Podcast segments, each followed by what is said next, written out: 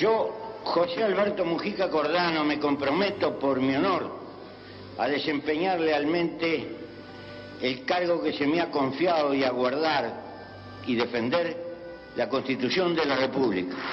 En virtud de la declaración que usted acaba de pronunciar ante la Asamblea General, queda usted investido en la calidad de presidente de la República. Vestido con un traje azul oscuro pero sin corbata, José Mujica asumió la presidencia de la República Oriental del Uruguay el lunes primero de marzo del 2010. A sus 74 años se convertía en el mandatario número 40 del país y el de mayor edad en ocupar el cargo. Pepe, como le llaman sus compatriotas, había ganado las elecciones en noviembre anterior con el Frente Amplio y significaba la segunda llegada de la izquierda a la presidencia en la historia de Uruguay. En una ceremonia solemne en el Palacio Legislativo de Montevideo y ante su esposa, Lucía Topolansky, que por ser la primera senadora de la nación, le tomó el juramento y ante la mayoría de los presidentes de América del Sur y la secretaria de Estado de Estados Unidos, Hillary Clinton, propuso rediseñar al Estado. En su discurso, muy aplaudido y comentado, se podía sentir su pasado guerrillero, sus ideas y el largo camino que tuvo que transitar para llegar a ese día descubrimos que gobernar es más difícil de lo que pensamos, que los recursos son finitos y las demandas sociales infinitas, que la macroeconomía tiene reglas ingratas pero obligatorias, dijo Mujica, y apostó por el gasto social. Seremos serios en la administración del gasto, serios en el manejo de los déficits, serios en la política monetaria y más que serios, perros en la vigilancia del sistema financiero. Permítame decirlo de una manera provocativa.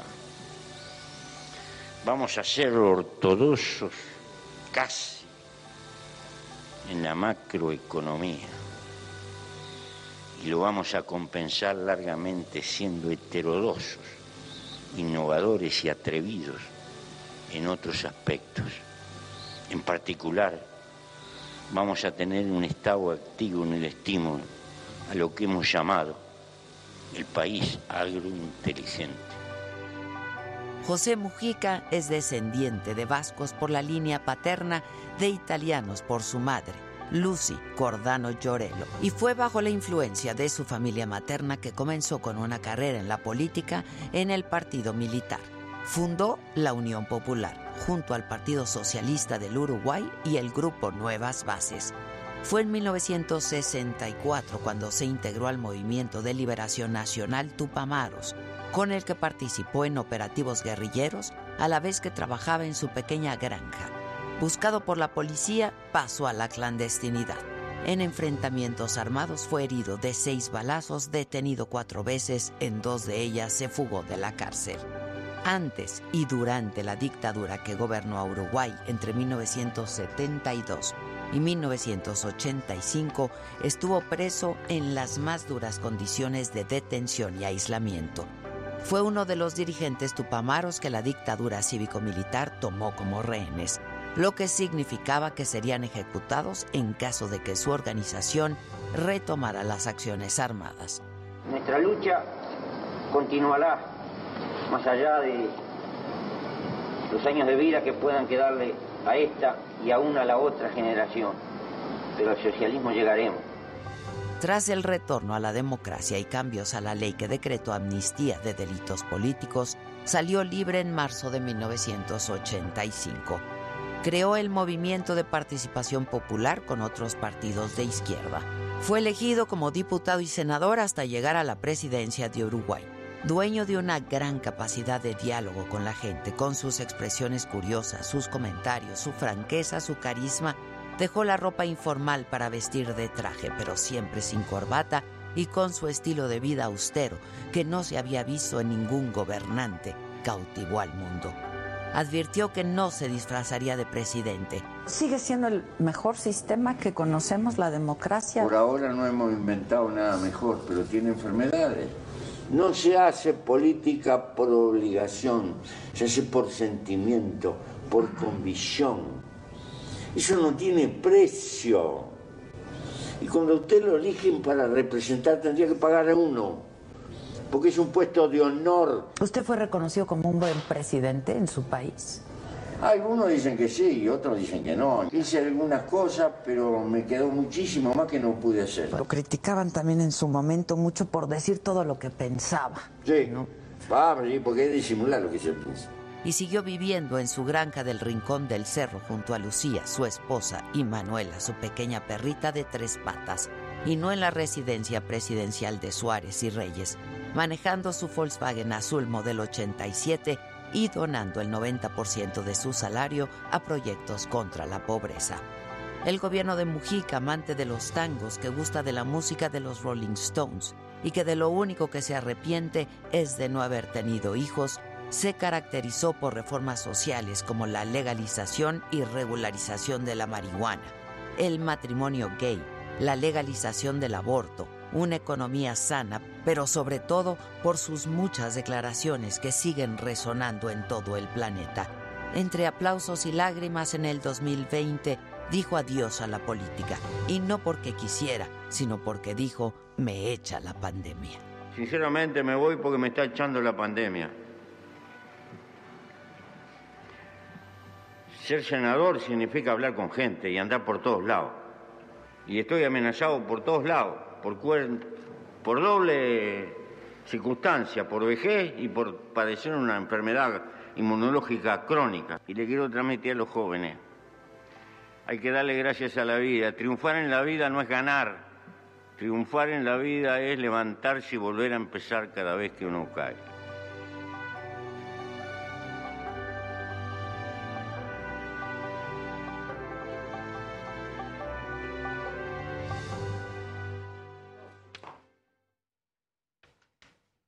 Esto es, me lo dijo Adela, yo soy Adela Micha y ya comenzamos.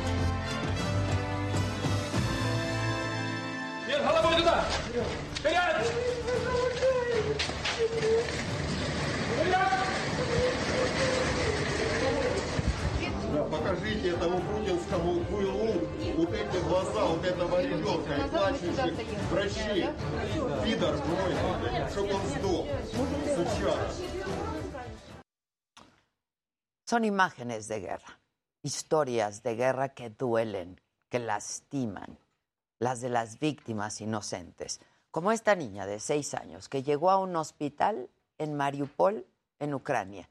La niña resultó con varias heridas luego de un bombardeo del ejército ruso y a pesar de los esfuerzos del personal de salud, la niña murió.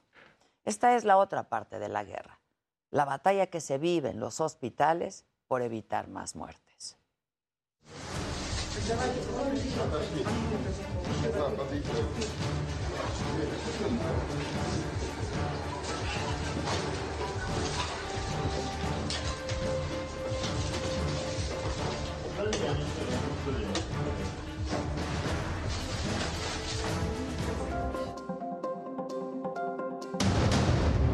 Día 6 de la guerra. Rusia intensifica sus ataques contra Ucrania. Las tropas de Putin bombardean la ciudad de Kharkov, la segunda más grande del país. Un convoy militar de 60 kilómetros de largo acecha la capital Kiev. Ucrania solicita que todo el mundo tome represalias contra Rusia. El presidente Zelensky pide que destruyan económicamente a los rusos. Зло, озброєне ракетами, бомбами, артилерією треба зупинити негайно, знищити економічно, показати, що людяність уміє себе захищати. Y Rusia intenta justificar su invasión a Ucrania y dice que se vive una situación de crisis en algunas ciudades por lo que consideraron necesario intervenir. Las raíces son las acciones de Ucrania. Desde hace muchos años han saboteado y han incumplido las eh, medidas del paquete de Minsk. México pide que se garantice la seguridad para los civiles ucranianos y anuncia que presentarán una propuesta para finalizar la guerra. Señor presidente, es muy preocupante también que amplios sectores de la población no tengan ya electricidad, ni agua, ni acceso a la infraestructura básica. La masacre en Michoacán fue por una venganza personal entre dos miembros del crimen organizado. Descartan fusilamiento porque hubo un enfrentamiento. Los cuerpos siguen sin ser localizados. Los desarman y los colocan, como aparece en algunos videos, afuera de una casa en un portón. Habrá reforma eléctrica pero con modificaciones. Ayer fue el último foro del Parlamento abierto de la Cámara de Diputados. La Suprema Corte de Justicia declara inconstitucional el delito de ultrajes a la autoridad de Veracruz. Los ministros consideran que se vulnera la libertad de expresión y que la ley se aplicaría de forma arbitraria. Hola, ¿qué tal? Muy buen día, los saludo con mucho gusto. Hoy, que es martes, es el primero de marzo y estas son hoy las noticias. Es el sexto día de la guerra y Rusia intensificó su ofensiva contra Ucrania en un intento por aislar la región de Donbass y hacerse del control de todo el este de Ucrania, las tropas rusas bombardearon la ciudad de Kharkov. La enorme explosión golpeó el centro de la localidad, alcanzando el edificio de la administración regional. Y en otro frente, muy cerca de la capital, en Kiev, Imágenes satelitales mostraron una inmensa caravana de vehículos militares rusos que se extiende a lo largo de 60 kilómetros. Este convoy amenaza con aumentar los ataques en Kiev, la capital, y sin embargo, los servicios de inteligencia del Reino Unido indicaron que las fuerzas rusas han tenido pocos avances para tomar el control de la capital. El presidente de Ucrania, Volodymyr Zelensky, firmó la solicitud para entrar a la Unión Europea. El dictamen para conceder el estatuto de candidato a un país tardaría hasta 18 meses.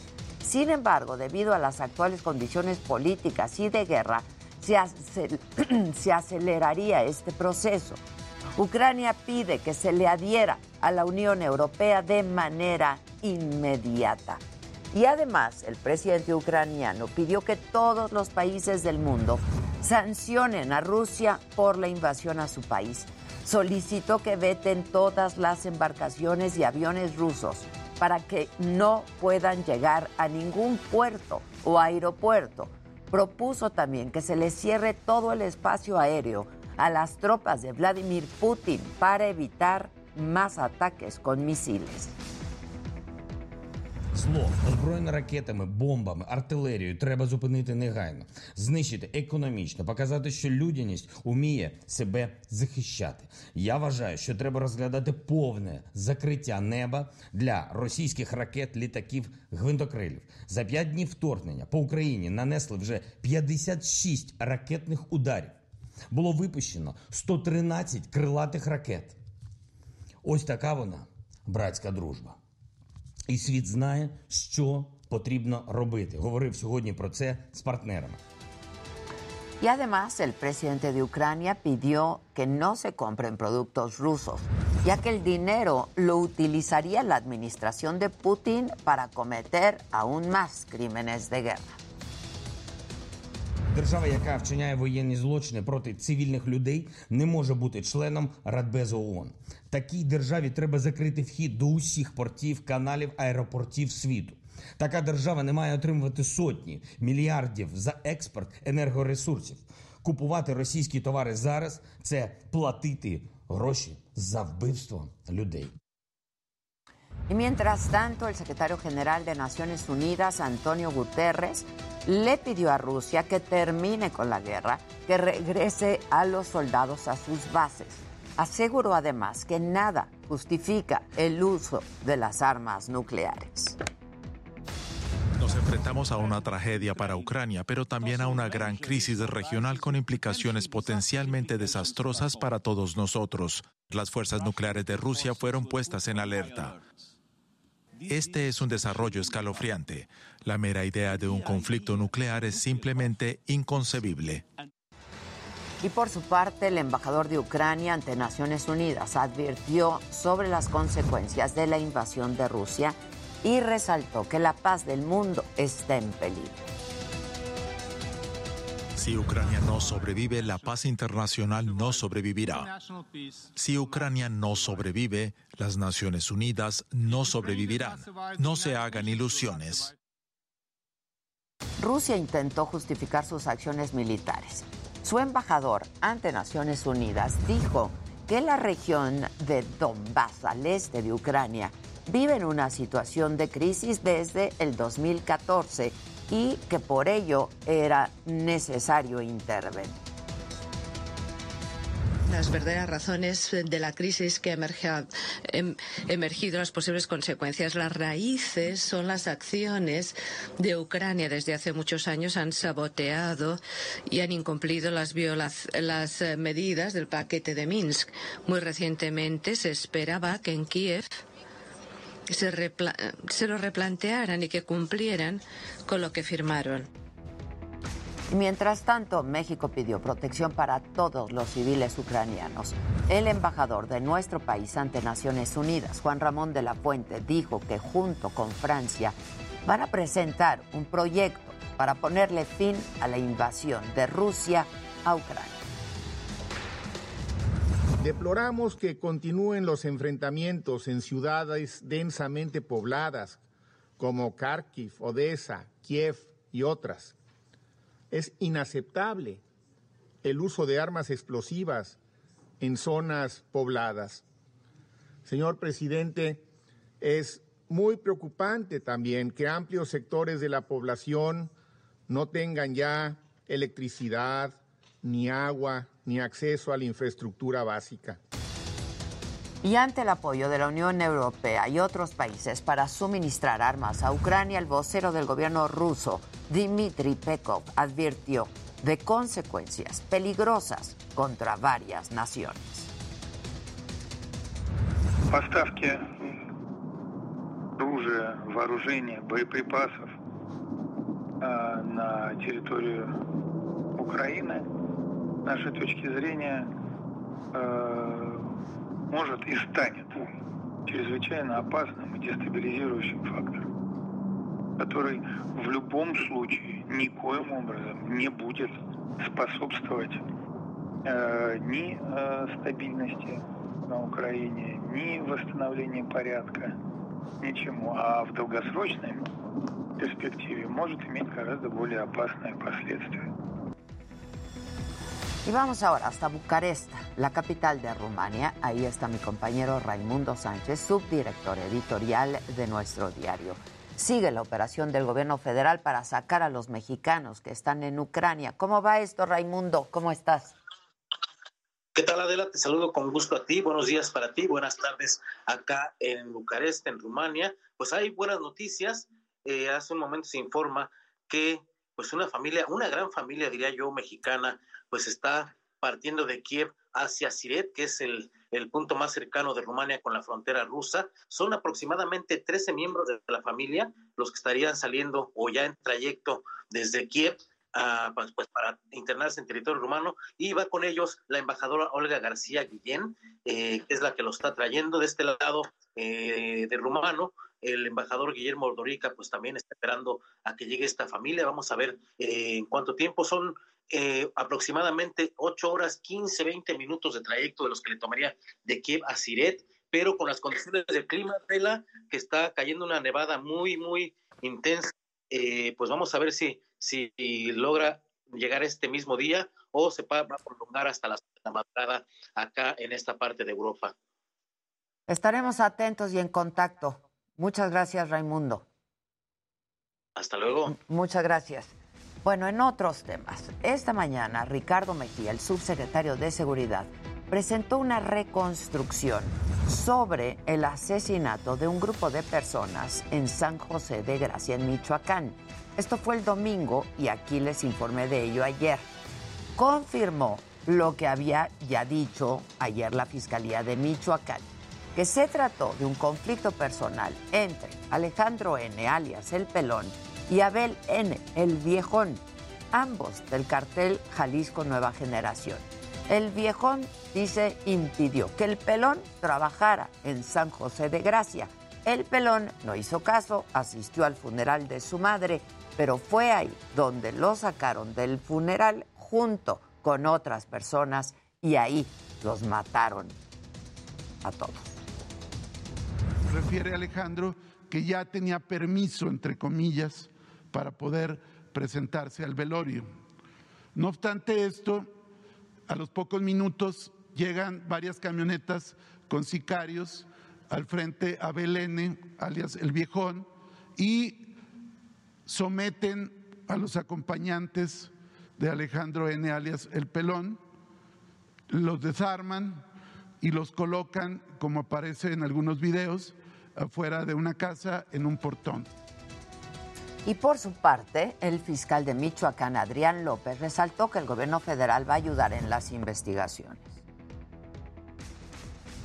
El gobierno federal, a través de la Secretaría de Seguridad Pública y Protección Ciudadana, envió un equipo de apoyo que se suma a las tareas de investigación en las que participa personal de la Fiscalía General del Estado, con apoyo, repito, de la Secretaría de la Defensa Nacional, de la Guardia Nacional y de la Policía Estatal, quienes desde el día de ayer atienden las indicaciones el interés del gobernador del Estado, Alfredo Ramírez Bedoya, para el esclarecimiento de estos hechos.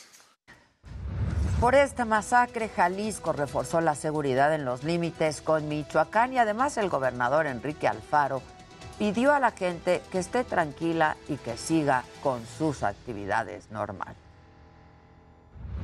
Quiero decirles que eh, la presencia eh, se ha reforzado, que no hay ningún riesgo identificado para la población civil, que a los habitantes, a los ciudadanos de los municipios de Mazamitla, de Concepción de Buenos Aires, de La Manzanilla, eh, les decimos que hay que estar tranquilos, seguir con nuestras actividades normales. Hay una coordinación efectiva con el Estado de Michoacán. Yo hablé temprano en la mañana con el señor gobernador de este estado vecino de Jalisco para decirle que cuenta con nosotros en todo lo que podamos hacer. En el escenario político se realizó el último foro ya del Parlamento abierto para analizar la reforma eléctrica y ahora los legisladores van a revisar las propuestas para modificar la iniciativa y el reporte lo tiene Amado Azuela. Los parlamentos abiertos para debatir la reforma eléctrica concluyeron para los grupos de oposición con tres certezas. Si habrá reforma, tendrá cambios y se subirá a tribuna cuando ellos lo consideren suficientemente discutido. Ya saben ustedes que así como está el texto, nosotros no lo vamos a, a votar. En el último foro para analizar la propuesta presidencial, los grupos de oposición tomaron el tema en sus manos y acordaron revisar todas las propuestas. Aquí se han vertido muchas propuestas que se haría un despropósito no tomar en cuenta. Pero advierten que revisarán las propuestas, porque de los 28 foros de 135 ponentes, 73 fueron a favor y 62 en contra. Venían de la Comisión Federal de Electricidad y del Gobierno Federal. Eso nos da, creo yo, o nos ilustra pues de que no hay muchos empresarios, muchos académicos, ni tampoco muchos especialistas que realmente estén a favor de esta reforma. Y es por eso que las bancadas revisarán las propuestas y compararlas con datos que dejaron los ponentes. Por ejemplo, en los diferentes foros, uno de los temas con más controversia fue la participación de los mineros, porque advirtieron que en México no existen los yacimientos de litio que se presumen. No es posible asegurar que exista un yacimiento en el territorio nacional que sea viable para su producción, no por lo menos con la tecnología actual.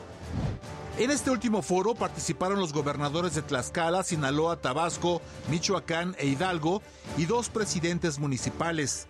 También la secretaria de Energía, Rocío Nale, quien defendió la reforma y recordó el fondo del interés. Dejar que el mercado sea el que sustituya las funciones del Estado en un sector estratégico como el de energía, cuidado. Eso genera pobreza e inestabilidad social y financiera. Pero ese es algo que decidirán las bancadas de oposición. PRI, PAN, PRD y Movimiento Ciudadano ya adelantaron que los temas que les interesan son elevar a derecho humano el acceso a la energía eléctrica, dar acceso a toda la población, las nuevas tecnologías y que la Comisión Federal de Electricidad tenga contrapesos. En el PRI no queremos la concentración del poder y la destrucción de los contrapesos, pero tampoco una autonomía que se coloque sobre la ley y empiece a legislar cuando hay lagunas. Tenemos que entrar a ese debate. Para modificar la ley de reforma eléctrica, la bancada de Morena necesita los votos de la oposición y todo indica que el dictamen se discutirá hasta pasadas las elecciones de este año a petición del PRI. Para me lo dijo Adela, Amado Azueta, Heraldo Televisión. La Suprema Corte declaró inconstitucional el delito de ultrajes a la autoridad en Veracruz. La mayoría de los ministros aseguraron que se vulnera la libertad de expresión. Consideraron además que la ley tiene un impacto desproporcionado sobre las personas y se puede aplicar de forma arbitraria. No puede procurarse a través de normas sobreinclusivas, es decir, que no solamente sancionen las conductas previstas, sino que abran tanto la puerta que se puedan sancionar otras conductas no consideradas. Esto la convierte en una norma que persigue un objetivo loable, pero que tiene el potencial de ser arbitraria y lesionar libertades. Y ante esta decisión de la Corte, el gobernador de Veracruz, Cuitláhuac García, aseguró que desde que empezó su administración trabajan para reducir los altos niveles de violencia, pero que ahora que la Corte señaló los errores, va a enviar una nueva iniciativa. Por lo tanto, me corresponde ¿sí? inmediatamente hacer una propuesta de iniciativa para ¿sí? Proteger a quienes pudieran ser agredidos de manera violenta con armas, ciudadanos y eh, funcionarios de seguridad, a fin de que el mandato constitucional ¿sí? establezca la prisión preventiva oficiosa en el Código Penal de Veracruz. Y por su parte, el coordinador de los senadores de Morena, Ricardo Monreal, calificó de justa y correcta la decisión de la Corte y resaltó que lucharán para liberar a todas las personas que están en la cárcel injustamente. Y quien también celebró eh, la inconstitucionalidad de este delito de ultraje a la autoridad fue el coordinador nacional de Movimiento Ciudadano, Dante Delgado. Y dijo que con esto el gobernador y el gobierno de Cuitláhuac García ya no mantendrá de manera arbitraria en prisión a miles de veracruzanos. Dijo que hoy la exigencia es la liberación por lo pronto de las 1.033 personas presas y acusadas de un delito que, como lo determinó ya la Corte, viola todos los derechos a la libertad de expresión. Y eh, bueno, eso en Veracruz, aquí en la Ciudad de México, la jefa de gobierno, Claudia Sheinbaum, va a enviar una carta a los directivos del Centro Cultural Casalam. Esto luego de que se diera a conocer que impidieron la entrada al baño del lugar a una mujer de origen otomí. Incluso la jefa de gobierno solicitó la intervención del Consejo para prevenir y eliminar la discriminación. COPRED tiene em, hasta su límite, digamos, de actuación, es que tiene que hacer un procedimiento de capacitación. No hay sanción. Entonces, eh, hay algunos diputados que nos han planteado en el Congreso de la Ciudad de México que quieren modificar para que pueda llegar inclusive a nivel de sanciones administrativas en caso de discriminación. La discriminación también es un delito penal eh, y puede haber una denuncia en la Fiscalía General de Justicia. Pero COPRED no tiene atribuciones para una sanción administrativa más que entrar un proceso de capacitación. En los datos de la pandemia, la Secretaría de Salud reportó ayer 2.524 nuevos contagios, 63 muertes.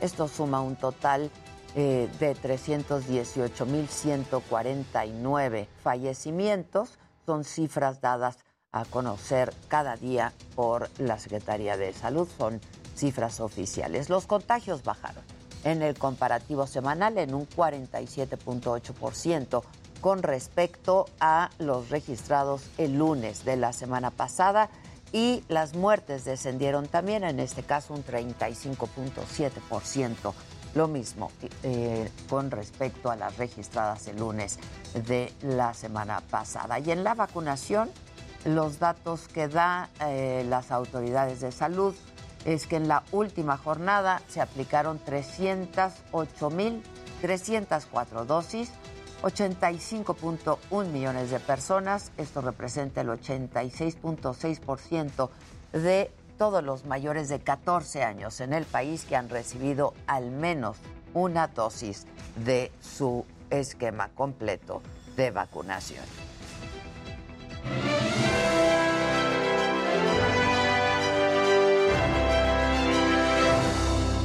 Muy buenos días, gente querida. Hoy entre piernas estaremos platicando de que el nombre de Inés Gómez Montt volvió a ser tendencia en Twitter y lo es en este momento. Esto porque su ex suegra Tita Bravo afirmó en una publicación en su cuenta de Facebook que la ex conductora y su marido Víctor Álvarez Puga ya están en la Ciudad de México. Pidió a la gente que si los ven les apunten con el dedo y aquí lo estaremos platicando. Y bueno, además, la invasión rusa en Ucrania está afectando también a la industria cinematográfica. Ayer se reveló que Disney, Warner Brothers y Sony decidieron cancelar algunos de sus estrenos más importantes en Rusia. Otros artistas como Green Day y Louis Tomlinson también cancelaron fechas en el país y lo estaremos comentando. Y bueno, Alex Tienda, youtuber que viajó a Ucrania a documentar la invasión, ya evacuó ese país, recuperó su cuenta de Instagram que había sido hackeada y ahí mismo compartió algunas historias explicando cómo salió de Ucrania en un camión con destino a Italia. Bueno, ahora es momento de ir a ver gadgets desde Barcelona con mi querido Luis Geige.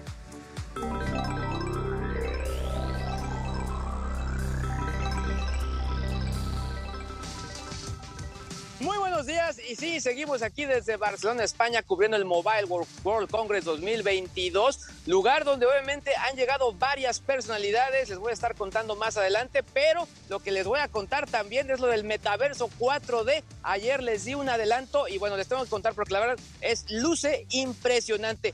Por otro lado, me he topado algunos gadgets que se lanzaron durante el confinamiento y hasta ahora pude conocer una pantalla transparente de Xiaomi. Se ve muy muy bien y les voy a contar pues obviamente todo de este producto. Pero bueno, Ade, regreso contigo.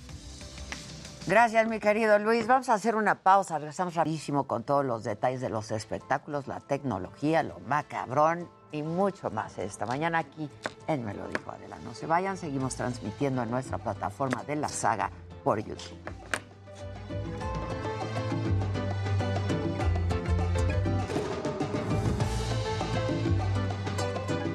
Es que ven, no te veo.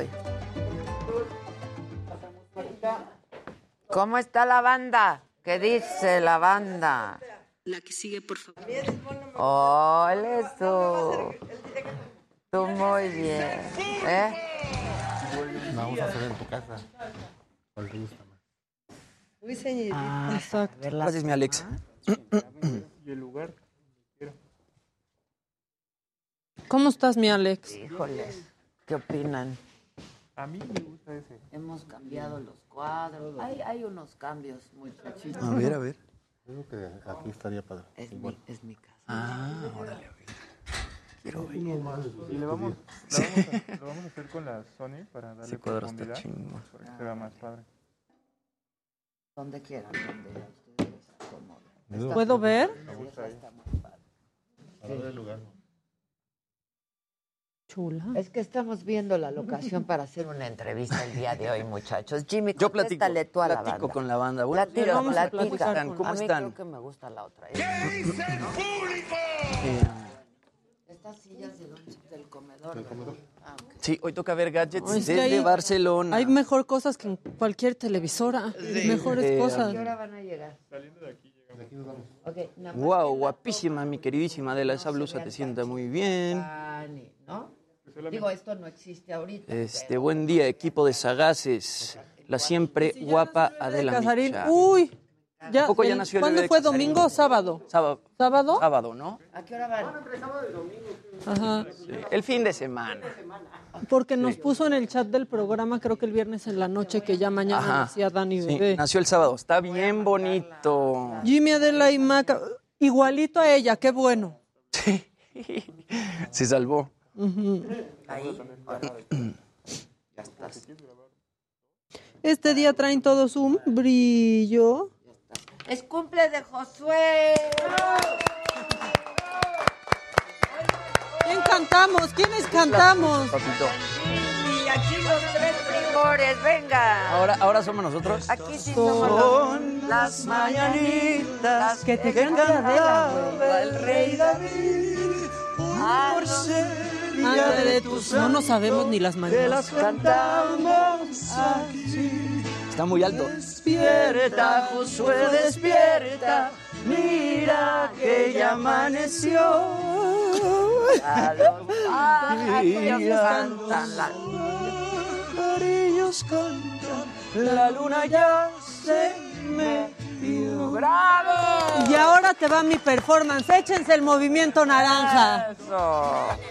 Este Josué es dedicado para ti. Lo amo. Qué guapa, mamachita. Gracias, mira. Bien, mamá. Muy digna. Muy digna ella. Ya te baile, José. Hombre. A ver, ahí te va, Josué. Hablen con la banda, niños. A ver. Heidi, te voy a cantar las mañanitas a ti en el próximo corte. Buenos días, no Adela. con felicidades por estas. tus entrevistas. Gracias. Que felicidades a Josué. ¿Una donación a Josué o qué? Sí, para el veneno, ¿no? Oigan, banda, creo que la doctora de Luis G.I.G. está en el grupo, ¿no? Ándale, se metió la doctora del grupo. ¿Está? Muy ¿En bien. Facebook o en Ándale. Este, Seguro hoy sí llegamos como a los 80 mil, ¿no creen? yo siento que sí. creo que sí. ¿Quién sabe por qué? Este, Hola, Jimmy. Segurito llegamos. Que les enseñe mi zapatito. Aquí está mi zapatito, que ya he traído como cinco veces. Zapatito naranja. Bota, Bota naranja. Bota naranja. Dime cuántos años tienes. Corriendo, los escucho y ahora voy corriendo a verlos en la Gisela casa. Saludos, Valencia, banda. Josué era muy de los bien. primeros que hablaban con la banda, ya ni lo pelan. Como beso, chingados. Isela. No, es que no Josué- hemos hecho saga, espérense tantito. Pero aparte todo. ¿Ya vieron el video de, Uy, Ah, está de poco. yo vi todas de las cómo historias. va la saga? ¿Ya vieron? Tú muy bien, tú muy bien. Yo muy bien, mi Jimmy. Tú muy bien. Ta madre, ojalá, yo muy bien. Ay, Feliz la comadre, de la mes. comadre, sí, todo lo tenemos listo. Felicidades a Casarín por su bebé, dice Jocelyn Clanca. Sí, eh, la comadre, ya, la comadre.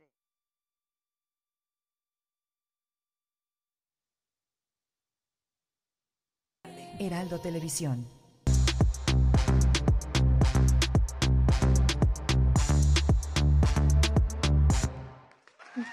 Bueno, pues saluden, muchachos, saluden. Muy buenos días, gente. Buenas. Qué bonita. Buenas. Buenos días, buenos días. Jimmy, Hola, qué Maquita. bonito te beso. ¿Verdad? Estoy renovado. programa en general. Y me levanté ¿Qué tal?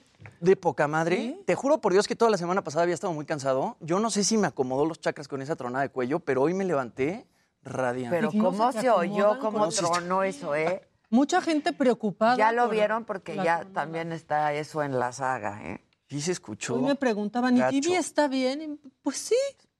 Pues sí, no estamos como lo que- nuevos. Creo que se escuchó mucho más fuerte de lo que No, sentiste. pues ¿o sí, qué? sí, sí, sí lo sentí. Porque por ahí me dijo, flojito, flojito, flojito. Nunca dijo que le- me tenía que tronar el cuello y de repente nada más como No, pollo. Sí, Aquí como nos sorprendió pollo. mucho, No, yo me brincamos asusté, yo- mucho, Yo, ya sí. me asusté. Sí. Obdulia Va- Valdivia dice, ayudita para el pastel de cumpleaños. Bonito día, equipo. Y es un verdecito. Nadie baila, ¿verdad? Con el verde, no. Con el verdecito. Pero mira, andamos de buenas. Si quieren, bailamos. total. Sí. ¿Quieren cosas macabronas? Sí.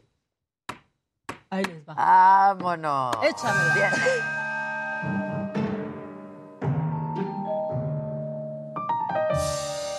Esta es aportación de la señora, de mi señora de la casa. Este, y a mí me hizo reír mucho porque este niño no cree que su mamá dibuje muy bien, que digamos, es que los niños luego son bien crueles con sus madres y vean la interpretación de un dibujo de su mamá. De su mamá. Te voy a dibujar algo súper. Es un culo, mamá. No, es una manzana. No, es un culo. Te voy a dibujar algo súper. Es un culo, mamá. No, Pues es sí manzana. parece. Parece un... Ahora, pero ¿de quién? Porque no estaría muy bonito. ¿no? Bueno, O sea, hay a quien les gustan pues, las curvas, ¿no? es un Es un culo, mamá. Igual lo vio hasta como el emoji de, du- de, de, del De duraznito. Sí, claro. Ya lo y todavía la mamá le dice, es una manzana. Es, Es un culo. La verdad es que sí parece, o sea, sí, Sí. dibuja como el culo. Este, bueno, yo no sé si aquí en esta mesa vivieron ese terror, pero yo sí lo viví de chiquita. Cuando le dabas la mano a otra señora en el súper. Ah, sí, claro. Er- poca- pocas cosas asustan tanto. Quizás un mail del SAT, pero. tanto a pocas la cosas- mamá como al niño, Sí, claro. Pues esta es la representación gráfica de ese terrible momento. Vean.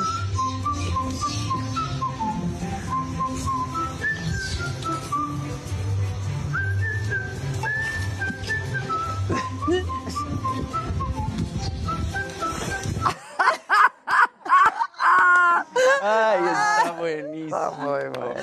Ay, bueno, y para seguir riéndonos y aflojando el cuerpo, porque es necesario, esto es lo que es no tener la conciencia tranquila, amigos. No, no, no, no, no. Yo conozco a varios. Pero acabó en el piso. No, no. Es solo una manguerita. Es una manguera. Nomás sienten algo por atrás y cómo brincan. Bueno, este video Bueno, les va pues a sí, encantar. Pues sí, imagínate, Pues ¿verdad? sí, Maqui. Sí, yo sí me sacaría de onda. Bueno, eh, este señor se emocionó muchísimo por sus nuevos tenis porque tienen lucecitas y como necesitamos ponernos de buenas, pues aquí les va este video.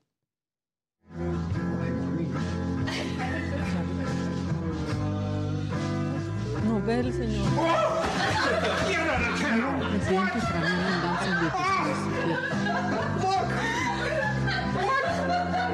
Ay, está increíble. Ay.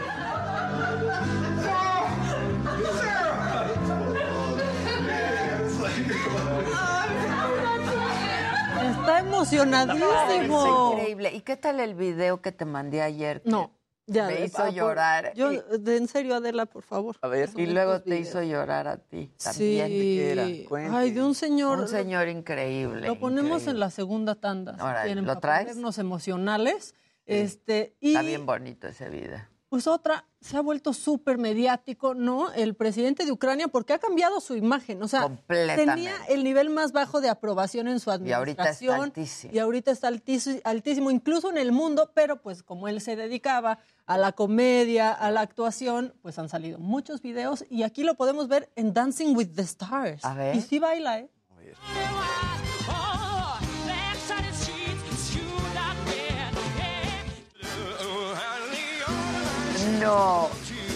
Velo. Sí le baila. El outfit también. Y nuestros presidentes no tienen esa gracia. No, la no verdad, no, míralo, míralo. Y vean el carisma. Y ahora de soldado. Defendiendo a su país. Qué versatilidad. ¿Cuándo fue Somaca?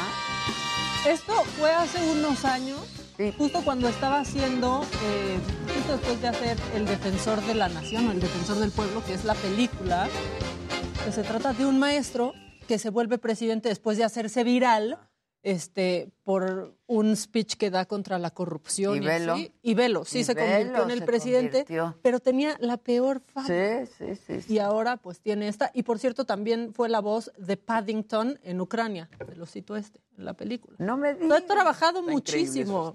Había hecho más en el show business que por su país, pero ahorita vean. Pues sí, le Hay tocó. esperanza. Le tocó. Sí. ¿Quieren uno más o ya? Pues viene. Bueno, como ya nos hartamos de los humanos influencers, vamos a poner perros influencers. Que los hay. Aportación de la señora de la casa. You wonder how I survive these freezing cold temperatures? Well, I'm gonna show you some of my coats. This is my elegant coat. This is my fashion coat. This is my I'm so cool in this coat. Coat. This is my not really a coat. coat. I just wanted to show you. La voz. Eh, Tiene más estilo que muchas personas. ¿no? Claro. Y es me mejor. ese Siento que podría ser mía. Sí, claro. Hay que empezar mía. a hacerlos a todos videobloggers. Pues a ver si así. Con ropitas. Si. Bueno, el que sigue, por favor. Venga. Por favor.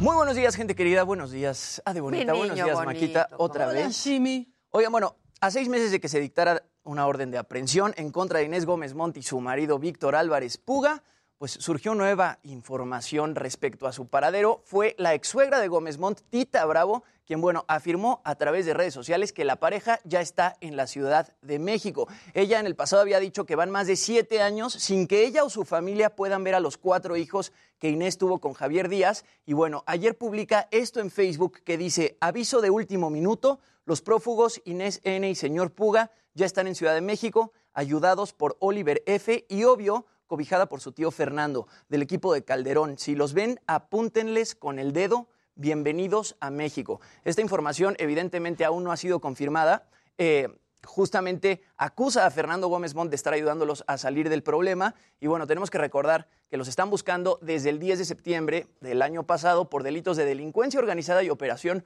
con recursos de procedencia ilícita por 3 mil millones de pesos. También hay que recordar que fue el 24 de enero que se reveló que Inés solicitó un amparo en la alcaldía, en la alcaldía perdón, Miguel Hidalgo para evitar ir a prisión, aunque también se desconoce si Guillermo Francisco Urbinas, que es el titular de ese juzgado, admitió el amparo. Entonces, según la ex suegra de Inés, tanto Inés como Víctor ya están en la Ciudad de México. Se había dicho antes que pues estaban por Latinoamérica, Ajá, luego se dijo que por República Dominicana Luego que nunca se fueron de aquí. y luego que nunca se fueron, luego Y también ahora- dijeron que estaban por Europa, pero lo último es esto que dice la ex suegra. Evidentemente salieron. O Claro, sea, Hasta no. hoy en la mañanera se habló de... Sí, le preguntaron. Sí, sí, sí, dijo el presidente que no tiene información. Información. Ahora a ver qué pasa con lo del amparo, porque no han dicho si el juez se los concedió o no se los concedió. Ya. Entonces, bueno, ya veremos. Y bueno, ayer también, eh, aquí Dani Casarín ya nos había dicho que Rusia no va a poder participar en el Mundial de Qatar 2022. También nos dijo que el Gran Premio de Rusia se canceló, evidentemente, por la invasión a Ucrania. Y bueno, en el mundo de los espectáculos también está habiendo repercusiones. El día de ayer, Warner Brothers revela que la nueva entrega de Batman, protagonizada por Robert Pattinson y Zoe Kravitz, no va a estrenar en Rusia por la invasión que se está llevando a cabo en Ucrania. Eh, esta película iba a estrenarse justamente el 3 de marzo, pero decidieron así suspender el estreno. Dijeron que todavía está abierta la posibilidad de estrenarla pronto. Van a estar monitoreando la situación a medida de que evolucione para ver si la estrenan o no. E igualmente Disney reveló que también decidió suspender temporalmente el estreno de películas en Rusia. Justamente se iba a estrenar esta película que se llama Turning Red junto con Pixar, pero decidieron ponerlo en pausa. Y bueno, a esto también se suma Sony, que iba a estrenar Morbius, tampoco se va a estrenar en Rusia. Y bueno, bandas como Green Day y Louis Tomlinson, que era parte de One Direction, tenían conciertos agendados en Moscú Y para este año y ya los cancelaron. Y además la EFA, que es la Academia de Cine Europea, anunció que este año no va a haber películas rusas compitiendo en los premios. Entonces, bueno, pues las cosas para Rusia también en, en el mundo de los espectáculos, ¿no? O sea, ya en el mundo de los deportes ya salieron muchas cosas, en los espectáculos Desde todo su está trinchera todos están pronunciándose, ¿no? Y uno lo ve como desde la parte económica y pues se va a detener muchísimo Pues claro. la economía en Rusia. La banda Eso negra. es la otra guerra. Es la otra Es guerra. la otra La guerra. fría. ¿no? Oigan, yo les quería pasar aquí un video muy emotivo de este fin de semana de Cristian Nodal, y es que dio un show en el estadio Cuscatlán de El Salvador, y bueno, ahí le cumplió su sueño a una fan de 92 años que se llama Chaurita, la subió al escenario y le dedicó una canción, y la verdad es que el motivo, el momento está muy padre, vamos a verlo.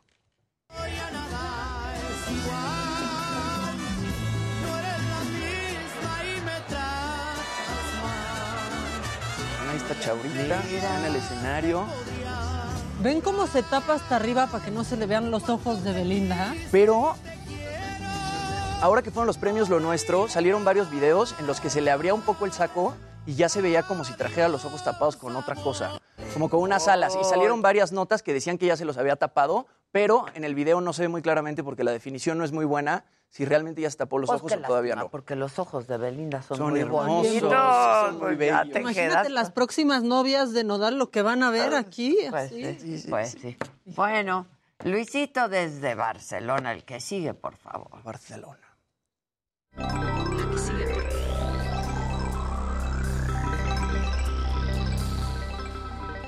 Gente bonita, muy buenos días, buenas tardes acá, ¿cómo están? Siento raro porque aquí la gente se me queda viendo por mis gritos.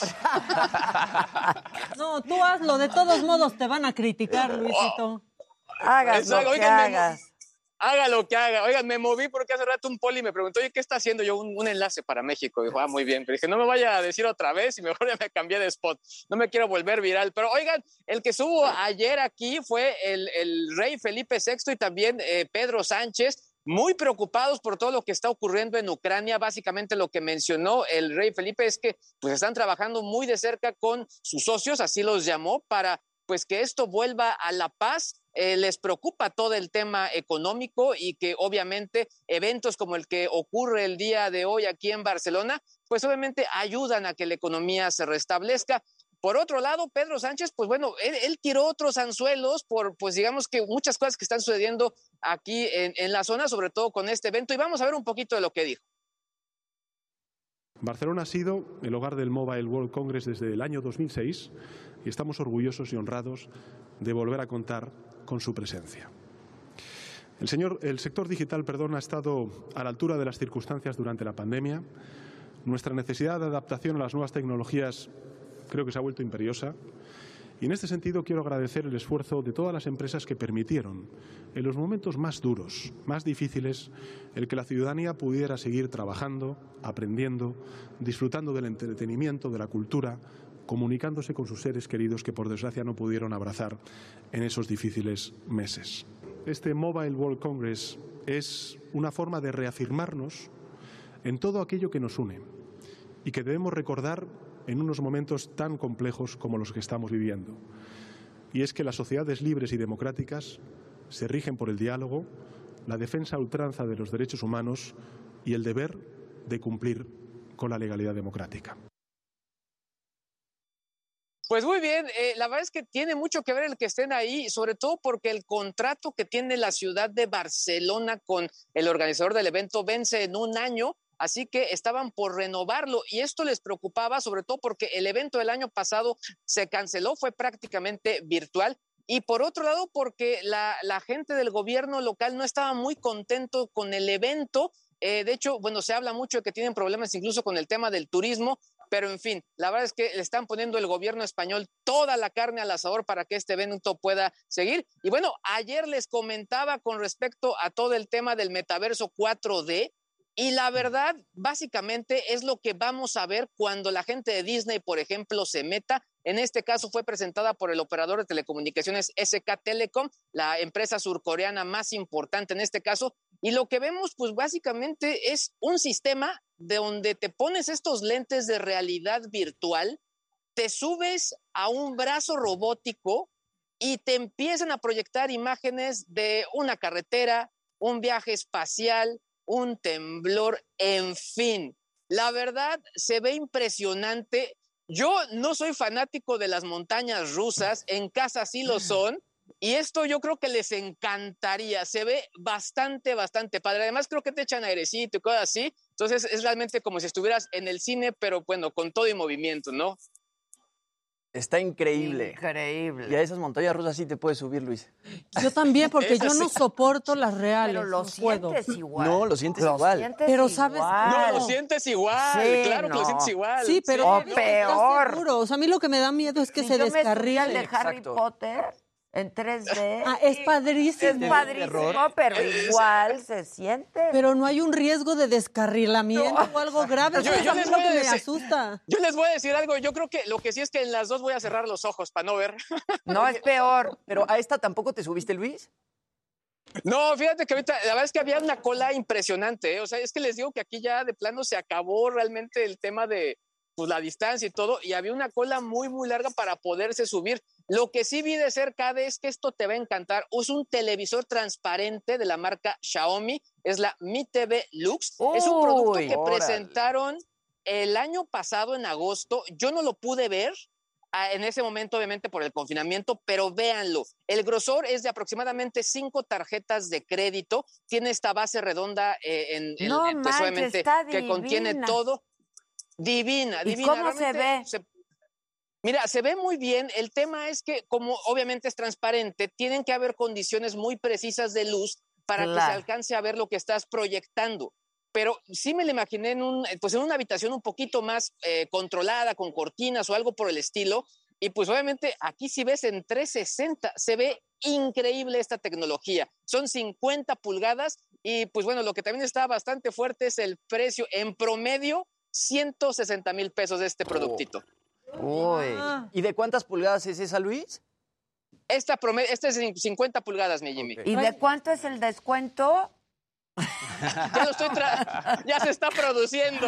Por También se está produciendo. porque está padrísimo. Tráenos tres, te transferimos. Oye, oye, Ade, pregunta, que Terés no vea estas. Exacto, porque va a empezar a pedir. Exacto. Exacto.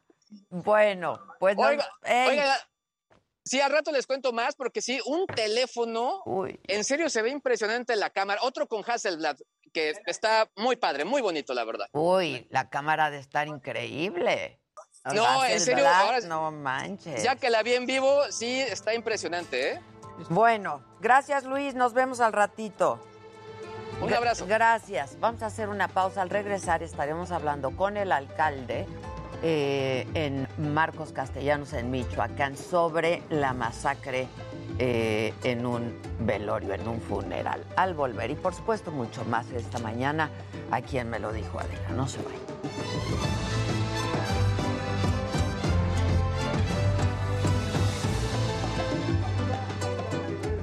Dicen qué hermosura, pero con el precio ya se me fueron las Nenita, ganas. ¿me estás Sí, está muy escuchando? cabrón, 160 mil pesos. ¿Qué onda, banda? Hola, Eh, Pili. Mándamela, claro, sin escaleta. Escribieron todo mal del Mobile World, eso, ¿eh? Muchachos, el súper. Me lo, me lo ponen para que lo, lo vea y les diga. Escribieron móvil con V chica, Congress sin doble S. Pregunten si no saben, muchachitos.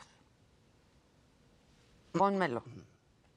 Que se esperan a que llegue a Coppel. Para sacar la paguito semanal. Es con B labial. Es con B de burro. de burro y es con doble S el Congress. Este, por favor. Aportación de la niña. ¿Qué onda, banda? Este, ok, nena, la corta, por favor. Eh, ¿Qué dice la banda? ¿Qué Dice Carmen Araiza, aquí estoy, pero desvelada me hackearon la cuenta de Facebook. Dile a la banda que refuercen todas sus cuentas personales. Los hackers están desatados. Ay, ay, ay. ¿Dónde anda Luis G.I.G. Ay, ay, ay, ay. Que ya regrese Luis G.I.G. Mira, mandaron un rosadito. Sí. Y ya se nos fue el Baby Shark. Ana Este, Oscos Mullins, pero al rato lo hacemos. Prefiero verlos a ustedes que el horror que vemos aquí en Fox y CNN en Houston. Ustedes hacen el resumen perfecto. Gracias de verdad. Un beso a todo el equipo. Felicidades por las nuevas instalaciones de la saga. Y espérense. Y que Eres no han una visto, reina. Anita Oscos. Y había verdes, ¿eh? Vi verdes otros. Jerry. Hola, Adri, ¿cómo que le estás? contestes a Terés, porfa. Hola, Montonshot. Yo vi unos verdes, Josuecito lindo de mi corazón. Ya le dije, nena, ya le dije. Adela, hoy estás espectacular. Ay, muchas gracias. Mujer más guapa no ¿Qué hay. tengo? Ese chucho. Me encanta Adela. ¿De cuánto es el descuento? Pues sí, güey, Pues sí. las No, pulgadas. ¿De cuánto No, es el exacto, descuento? Y ustedes no han visto regateo en vivo, en Ah, vivo. O sea, es una cosa.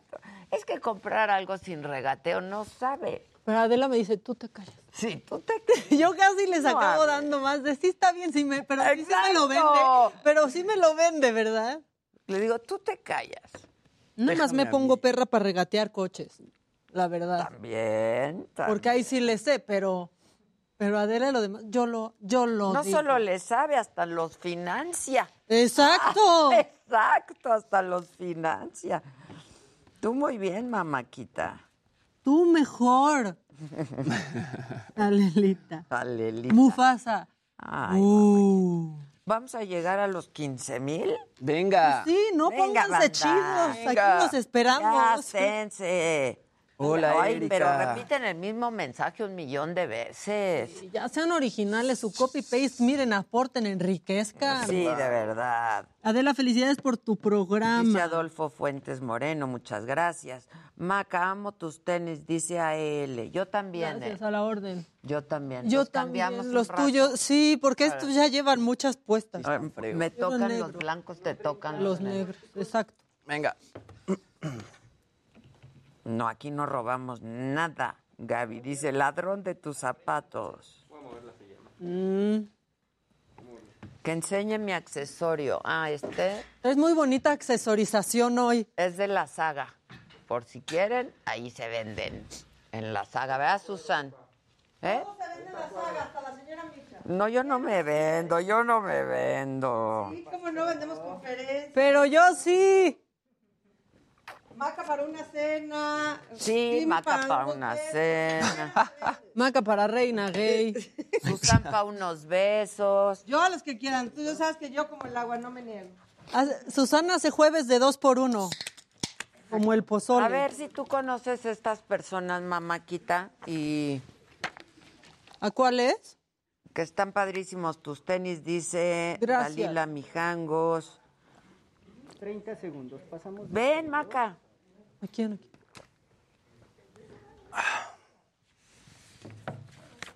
Es para una mesa de mujeres. a ver. Ah, ok. Ahorita lo veo.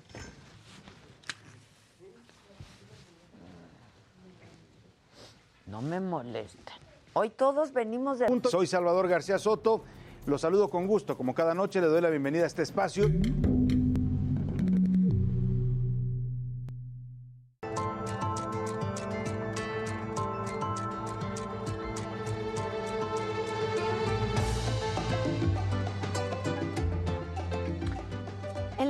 De San José de Gracia, en el municipio de Marcos Castellanos, Michoacán, a solo metros de un funeral, un grupo de personas fue dispuesto en una pared y ahí, con las manos en la nuca, recibieron una lluvia de disparos, permítanme la expresión. Tras el humo de los balazos, lo que quedó fue un río de sangre, más de 100 casquillos percutidos, ni un solo cuerpo. Esta masacre revela y recuerda una cosa, que la estrategia de seguridad federal fundada en los abrazos y no balazos, pues esa no, no está funcionando. En el video difundido en redes sociales se ven varios vehículos con las puertas abiertas y desde ahí hombres con armas largas y cortas también usando equipo táctico frente a un grupo de personas a las que luego les disparan. Pese a la posición de las personas en los hechos, hoy en Palacio Nacional se insistió en que no se trató de un fusilamiento. Pese a las imágenes, el presidente cuestionó que los medios de comunicación diéramos por hecho la masacre. ¿La razón? Bueno, que no se ha reportado el hallazgo de los cuerpos. Así lo dijo el presidente. El reporte que nos eh, envió la eh, Fiscalía de Michoacán y el gobierno de Michoacán es que no han encontrado cuerpos, sí eh, hay eh, evidencias de que hubo un enfrentamiento, hay eh, casquillos, eh, creo unos restos, pero no los cuerpos, porque se habla en las redes sociales de 17 fusilados. Ojalá y no sean ciertos, ¿no? O sea, y que este no sea como lo están difundiendo, difundiendo. Este Bueno, quizá ellos tendrán más información, como debe de ser, porque efectivamente no hay cuerpos, como dijo el presidente. Pero el presidente olvida que en este país el crimen organizado tiene un amplio abanico de violencias que no son solamente asesinar, pero también incluyen la tortura, la exhibición de cuerpos, pero también su desaparición. En cinco horas desaparecieron los cuerpos, limpiaron el lugar y no había llegado ninguna autoridad. La masacre ocurrió entre las 3 y las 3.30 de la tarde del domingo. El gobierno estatal, junto con la Fiscalía y elementos de las fuerzas federales, llegaron horas después. Así lo reveló el gobernador de Michoacán, Alfredo Ramírez Bedoya. Pues pasaron más de tres horas, eso es mucho tiempo. Se está investigando también por qué tardó tanto en llegar la llamada eh, de alerta de esto que estaba sucediendo. Hoy está eh, la situación ya eh, bajo control. Por su parte, Jorge Luis Anguiano, el alcalde de Marcos Castellanos, reveló que recibió el reporte de esta balacera y que envió dos patrullas con seis policías, pero que al verse rebasados en número y capacidad de fuego, se dieron la vuelta y se fueron. Dieron aviso al gobierno del estado. Dijo el alcalde que eran por lo menos 60 sicarios y agregó un dato que me parece muy importante, que en la localidad no hay reportes de desaparecidos. La Fiscalía Michoacana informó que cuando llegó al lugar de los hechos ya había sido lavado, limpiado absolutamente, mientras que en las redes sociales se difundió este video donde se ve correr sangre. Sobre los hallazgos en la escena del crimen, esto dijo el fiscal de Michoacán, Adrián López Solís. Se localizó una bolsa que contenía restos de masa encefálica que se embaló para su análisis y otra más que contenía envases de productos de limpieza. En el lugar se recolectó una centena de cartuchos percutidos de armas de fuego de los calibres 9 milímetros, 7.62, 5.56 y 45. De las investigaciones, el fiscal de Michoacán dijo que el funeral en el que estaban las víctimas era de la señora Elisa, madre de un hombre llamado Alejandro, alias El Pelón, que pertenece a una organización criminal de Jalisco. Alejandro y otro hombre mantenían una rivalidad, dijo, por la desaparición y asesinatos de familiares que se atribuían de manera recíproca. Lo escuchamos. Al lugar del velorio arribó este otro sujeto acompañado de varias personas armadas quienes agredieron y presumiblemente privaron de la vida a Alejandro G., así como posiblemente a algunos de sus acompañantes cuyo número e identidad no ha sido hasta el momento posible confirmar. Y las autoridades de Michoacán continúan con las labores para encontrar los cuerpos. Sin embargo, pues la verdad es que aquí hay más preguntas que respuestas. ¿Por qué si los hechos ocurrieron a las 3 de la tarde, las fuerzas estatales y federales llegaron horas después? ¿Por qué siguen sin fortalecerse las policías municipales? Dado que son los primeros responsables y respondientes en hechos violentos. Además, ¿qué pasa con la creciente capacidad de fuego del crimen organizado? ¿Dónde están las áreas de inteligencia que tendrían que detectar un convoy de civiles armados de ese tamaño que circula por el Estado?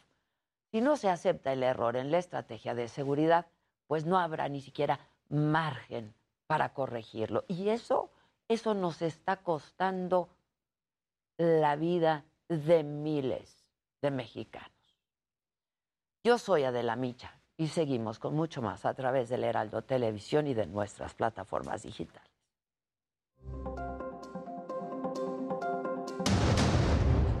6 de la guerra. Rusia intensifica sus ataques contra Ucrania. Las tropas de Putin bombardean la ciudad de Kharkov, la segunda más grande del país. Un convoy militar de 60 kilómetros de largo acecha la capital Kiev. Ucrania solicita que todo el mundo tome represalias contra Rusia. El presidente Zelensky pide que destruyan económicamente a los rusos. Зло, озброєне ракетами, бомбами, артилерією треба зупинити негайно, знищити економічно, показати, що людяність уміє себе захищати. Y Rusia intenta justificar su invasión a Ucrania y dice que se vive una situación de crisis en algunas ciudades, por lo que consideraron necesario intervenir. Las raíces son las acciones de Ucrania. Desde hace muchos años han saboteado y han incumplido las eh, medidas del paquete de Minsk. México pide que se garantice la seguridad para los civiles ucranianos y anuncia que presentarán una propuesta para finalizar la guerra. Señor presidente, es muy preocupante también que amplios sectores de la población no tengan ya electricidad, ni agua, ni acceso a la infraestructura básica. La masacre en Michoacán fue por una venganza personal entre dos miembros del crimen organizado. Descartan fusilamiento porque hubo un enfrentamiento. Los cuerpos siguen sin ser localizados. Los desarman y los colocan, como aparece en algunos videos, afuera de una casa en un portón. Habrá reforma eléctrica pero con modificaciones. Ayer fue el último foro del Parlamento abierto de la Cámara de Diputados. La Suprema Corte de Justicia declara inconstitucional el delito de ultrajes a la autoridad de Veracruz. Los ministros consideran que se vulnera la libertad de expresión y que la ley se aplicaría de forma arbitraria.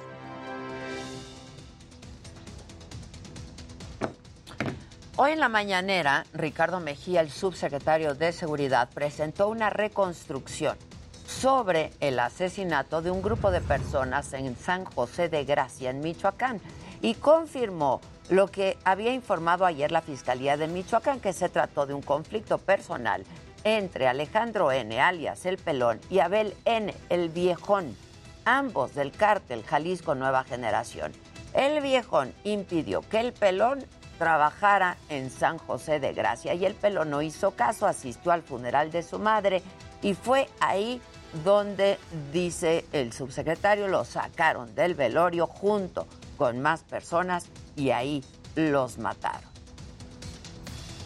Refiere Alejandro que ya tenía permiso, entre comillas, para poder presentarse al velorio. No obstante esto, a los pocos minutos llegan varias camionetas con sicarios al frente a Belén, alias el viejón, y someten a los acompañantes de Alejandro N. alias El Pelón, los desarman y los colocan, como aparece en algunos videos, afuera de una casa en un portón. Bueno, además el subsecretario descartó que se haya tratado de un fusilamiento. Destacó que no hay elementos para confirmar esa tesis que varios medios publicaron sino que se trató de un enfrentamiento entre la banda del Pelón y el Viejón, en donde podría, de hecho, dijo haber más víctimas. Cuestionó incluso el trabajo de la autoridad municipal por no reaccionar inmediatamente. Estos son los, los, los indicios ahí de, de, de algunos impactos de arma de fuego. No se puede apreciar que haya habido una sola línea, es decir, esa tesis del supuesto fusilamiento, sino que al estar los sicarios, al haber el fuego, empezaron a disparar, pero no hubo, digamos, una acción sincronizada para cometer este, este ilícito. Ricardo Mejía dijo que no se puede confirmar que hayan sido 17 las personas ejecutadas a plena luz del día porque no hay cuerpos y dijo que hay una línea de investigación sobre el paradero de las víctimas y que hasta este momento la persona que aparece asesinada en un video podría ser el pelón. Podemos eh, confirmar ningún número porque no hay, no hay eh, cuerpos. Eh, comentábamos que ya hay una denuncia anónima donde posiblemente pudieron haber llevado los cuerpos. Las evidencias hacen presumir que de entrada hay un cuerpo que es el de el que todo el mundo atribuye a Alejandro N, alias el pelón, que es el que, el que ya mostramos hace unos momentos, y presumiblemente algunos de los acompañantes de Alejandro N habrían sido privados de la vida. Y de la inseguridad y la violencia en varios estados del país, el presidente aseguró que lo que queda de su gobierno seguirá aplicando esta política de abrazos, no balazos, porque dijo que ya no será la máxima de mátalos en caliente. Estoy convencido de eso. Lo que pasa es que lleva tiempo. Esto ya estaba. Pero lo que estamos buscando es que los jóvenes ya no sean enganchados, quitarles a los jóvenes.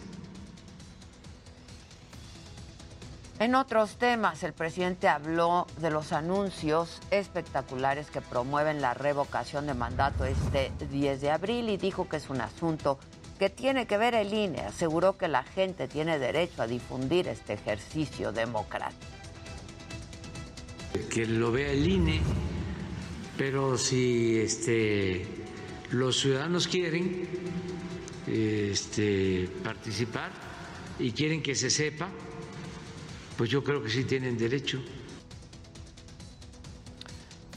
Y bueno, justo para hablar de este tema de Michoacán, es que yo tengo en la línea telefónica a Jorge Luis Anguiano. Él es alcalde de Marcos Castellanos, Michoacán justo donde ocurrieron los hechos este fin de semana. Alcalde, buenos días.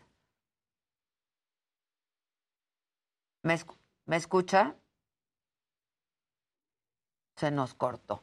Bueno, este, a ver si podemos restablecer el contacto. Mientras tanto, yo les adelanto de que hay que estar bien atentos el día de hoy. Bueno, el presidente nacional del PRD, Jesús Zambrano y la alcaldesa de la Cuauhtémoc, Sandra Cuevas, van a ofrecer una conferencia de prensa sobre la situación que enfrenta la alcaldesa por la acusación en su contra de robo y abuso de autoridad. Vamos a estar muy atentos. El Senado también se reúne en sesión solemne para otorgar el premio al mérito literario Rosario Castellanos. Muy atentos, por supuesto, de lo que esté ocurriendo en el mundo. Se realiza sesión extraordinaria en el Parlamento Europeo sobre la invasión de Rusia en Ucrania. Además, el secretario general de la OTAN visita bases militares de Polonia y de Estonia y se reúne con los líderes de ambos países. El presidente de Estados Unidos, Joe Biden, da su primer discurso ante el Congreso sobre el estado de la Unión para rendir cuentas sobre su primer año al frente del gobierno de Estados Unidos. Y ahora sí pudimos restablecer contacto con Jorge Luis Anguiano, presidente municipal, les decía, de Marcos Castellanos en Michoacán. Presidente, buenos días. ¿Qué tal, Adela? Buenos días. Eh, presidente, a ver, ¿Qué es lo que usted nos puede decir de todo lo que ocurrió y lo que se ha dicho en torno a lo que ocurrió, tanto por las autoridades y lo que vimos todos en un video que fue difundido, sobre todo en redes sociales? Mira, eh, lo que yo te puedo decir es que el día domingo, eh, a eso de las 4, 4.25, 4 y media de la tarde, recibimos en, la unidad de, de protección, de, perdón, de seguridad pública, la Dirección de Seguridad Pública, un reporte de un comando armado que se acercaba a, a la localidad, a la cabecera municipal.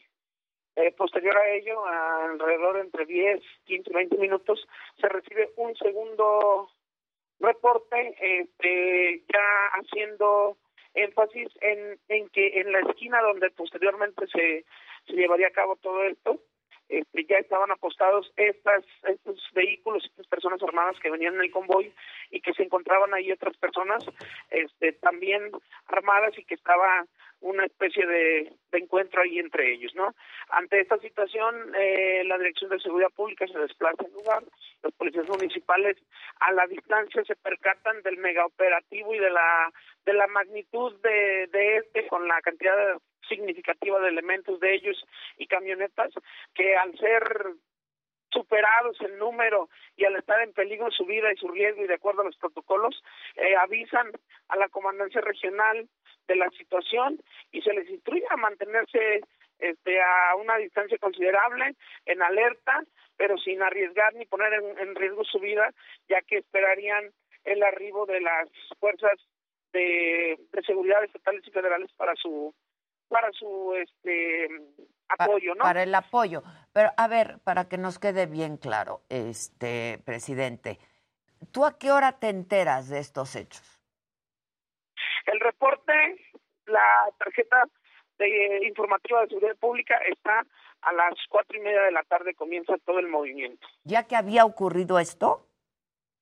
Eh, más o menos en ese inter se, se, llegan, llegan los comandos, llega la gente y se desata la balacera. Obviamente, este fue fue estrenduoso el ruido. Ahí es yo creo que donde nos dimos cuenta todos de la balacera, del intercambio, ¿no? Eh, obviamente, ¿qué pasó? Pues como todo, ¿no? Y te lo digo así, ese lugar en el que se llevó a cabo esto, en el que la policía municipal no, no pudo llegar a inhibir por condiciones de seguridad y de obviamente de inferioridad, quedó totalmente sellado hasta que llegaron las fuerzas federales alrededor y estatales alrededor de las siete y media ocho de la noche y nos comenzamos a dar cuenta todo de todo con los videos que empezaron a difundirse y ya la información extraoficial que empezó a circular. Pero entonces, a ver, porque eh, las autoridades afirman, las autoridades eh, estatales afirman que no llegaron antes porque nunca recibieron con tiempo, digamos, el reporte de los hechos por parte del municipio, pero tú nos dices que sí reportaste lo que estaba ocurriendo. La Dirección de Seguridad Pública, de acuerdo y siguiendo sus protocolos, Adela, hizo la notificación a la, a la comandancia regional. ¿A qué hora? A, alrededor de las entre cuatro y media y cinco de la tarde, que fue cuando se llevó a cabo todo el, el, el acto. Todo esto yo te lo narro de la tarjeta informativa que a mí me hizo llegar Seguridad Pública y es la que se notificó también a ellos, ¿no? Entonces, eh, Seguridad Pública ahí del municipio, los elementos pues eh, actuaron como debían en ese momento y pues ya ya ya deslindarán, ¿no? De lo que ellos dicen y de lo que este, estas personas actuaron en su momento, ¿no? Ahora, dime algo, este, ustedes tienen todo documentado de que sí dieron parte a los otros órdenes de gobierno. Eh, sí, la gente de seguridad pública tiene sus sus medios de comunicación, en la comunicación que establecieron con sus mandos superiores de Policía Michoacán. Entonces, pues nosotros, o la Dirección de Seguridad Pública, ahí está eh, debidamente acreditando y acreditará en su momento cuando la investigación así lo así lo, lo requiera porque pues oficialmente de hecho nosotros no nos han notificado nada y lo que sabemos también es de lo que la fiscalía pues expresó el día de ayer, ¿no? Ya. Ahora cuando llega llega la, la, la policía del municipio y tú me dices, ven lo que está ocurriendo, saben que no pueden controlar y se van y dan reporte para que llegue el apoyo. ¿Cuántos policías hay en el municipio? Yo creo que eso es lo que todos nos estamos preguntando. Mira, el estado de fuerza de seguridad pública es de alrededor de 22 elementos. Cuatro patrullas de relativamente útiles, una de ellas más este menos en uso y las otras tres, dos que compró la administración anterior y una que fue la última que el gobierno del estado entregó en comodato. ¿Ya se nos cortó de nuevo? En la cabecera se encontraban dos patrullas con seis elementos. ¿Cuántos llegaron al lugar de los hechos? Me dices hay 22 policías. ¿Cuántos llegaron? Estaban seis en ese momento y dos patrullas en la cabecera cuando pasó todo esto. Y se van, pero dan parte. Se mantienen al margen, Adela. Nunca se acercaron hasta el lugar. Ellos a una distancia considerable observan el movimiento, eh, te reportan y notifican lo sucedido y se mantienen alerta, obviamente, para, para evitar alguna situación y poner en riesgo su vida como, como lo marcan los protocolos que tienen ellos y este, se mantienen alerta en estado de alerta para cualquier situación y reportan a la espera de que lleguen los refuerzos, ya que obviamente ese despliegue de fuerza de ellos jamás iba a ser inhibido por seis elementos, ¿verdad? Ahora, dime algo, presidente. Este, tú dijiste que los elementos municipales habían advertido de la presencia de 20 vehículos y de 60 personas en el ataque. ¿Nunca identificaron al convoy y no dieron parte de esto? Mira, Adela, aquí es que el primer reporte, eh, en la cabecera se ubica eh, geográficamente, vienen tres o cuatro caminos que comunican a la cabecera. No, el camino por el que este convoy venía, que es la carretera o el camino Agua Caliente, que viene del municipio de Tizapán, conecta en una primera instancia con el la carretera Jiquilpan Manzanillo y previo a eso tiene algunos otros derivaciones a otras a otros caminos rurales, ¿no? Entonces, el reporte que hace el ciudadano del convoy se recibe y se ponen en alerta, más no era un indicativo de que podían llegar a la cabecera porque tenían eh, margen para irse a otros lados. Decirte que regularmente este tipo de situaciones no pasan. Entonces, el segundo reporte ya es de otra persona que advierte de que el convoy está en San José, está a unas cuadras del centro y están desplegados con un, con un operativo ahí. Ya, ahora, el eh, subsecretario de Seguridad esta mañana dijo que estos hechos se debieron a una rencilla entre miembros del crimen organizado. ¿Qué sabes tú de esto? Pues es lo que la fiscalía tiene en su versión oficial. Pero, pero del crimen organizado originarios de San José de Gracia. Ah, mira, yo te digo, sé lo que la fiscalía dice, o sea, ahí lo que lo que ellos hicieron público el día de ayer, que, que, por ahí manejan ya versiones de, de, de, la rencilla, de algunas otras situaciones, que es el comunicado oficial que ellos tienen. Yo, Adela, no estoy en condiciones de asegurar o de negar más que la investigación oficial, ya que estaría interfiriendo dentro de la misma y pues obviamente este, no, no es conveniente para la investigación ni para el municipio, más que la Fiscalía busque aclarar esta situación, ¿no? A ver, sí, pero tú como presidente tendrías que saber si hay presencia, ¿no?, de miembros del crimen organizado ahí. Pues ¿Conocías de la presencia? Mira, ahí el lugar es tranquilo, ¿eh? O sea, no no se acercan ni por poquito a cómo funciona en Tierra Caliente o en otras zonas de Michoacán en las que la cantidad de elementos desplegados y los y los operativos o gente armada es muy común. San José no es así. Nunca habíamos estado, inclusive nuestros vecinos de acá de Michoacán, Gilpan y Zaguayo, siempre han sido como que un poquito más este, afectados por esta situación. Que hay dimes y que la gente pueda decir, o que lo clásico, ¿no? En pueblo chico mitote grande, como se dice, pues eso es otra cosa. Pero son versiones que yo no puedo asegurar o decir que puedan ser o no reales, porque pues yo estaría entrando en un terreno de la especulación y que yo no lo puedo hacer. Ya, pero entonces no, no sabes a ciencia cierta que esté operando el crimen organizado ahí. Pues mira, Adela, yo creo que sería una irresponsabilidad de cualquier funcionario pensar que no existe el crimen organizado en ningún lugar. Por supuesto que en todo el lugar debe haber presencia, sin duda, en mayor o menor medida, más yo no podría señalarte específicamente quiénes, cuáles, dónde y a qué hora, ¿no? Ahora, también se habla de que no hay reporte de desaparecidos. Hasta esta mañana, ¿no sigue sin haber reporte de desaparecidos? Es correcto, Adela. Nadie del municipio ha reportado a alguien desaparecido. Ya. Este, ¿qué, sabes? Actualízanos la información, tú que estás ahí. Estamos hablando con Jorge Luis Anguiano, alcalde de Marcos Castellanos en Michoacán. Eh, ¿qué, ¿Qué sabes hasta esta mañana? Pues sé que la investigación va avanzando, este, ha sido muy hermética la fiscalía, nosotros hemos dado las facilidades, eh, por ahí está desplegado el ejército, la Guardia Nacional, y todo el día de ayer hicieron diligencias, entrevistas, y parece ser, por lo que el fiscal declaró y por cómo ha avanzado todo, que tiene una línea de investigación y que inclusive ya extraoficialmente algunos medios están manejando, ¿no?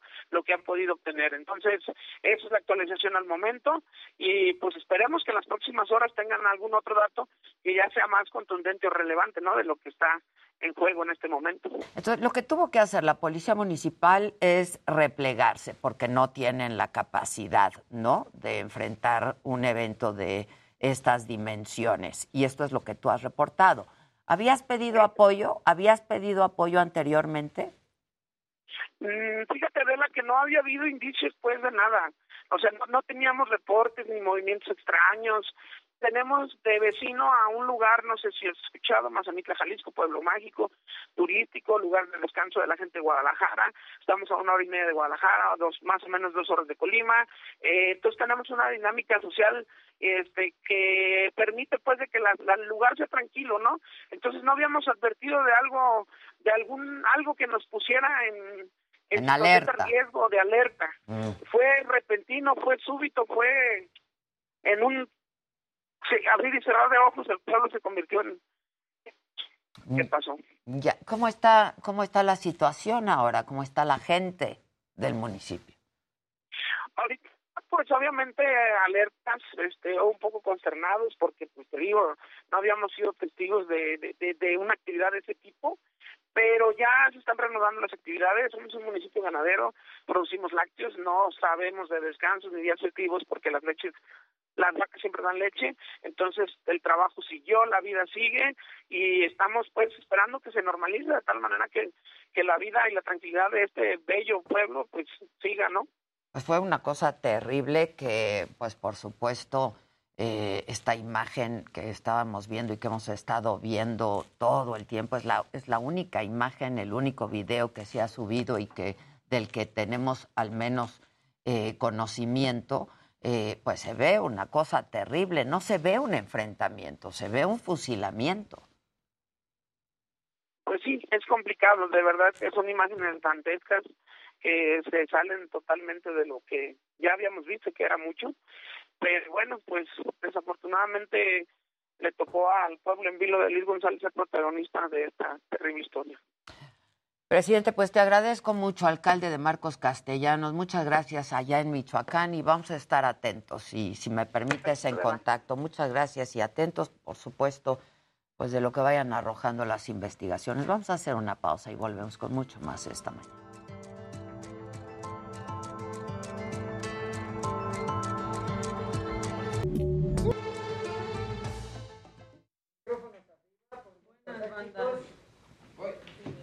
Sí. Ah, sí. Este. Jimmy, vente a hablar con la banda. que puede estar padre, que yo puedo ayudar.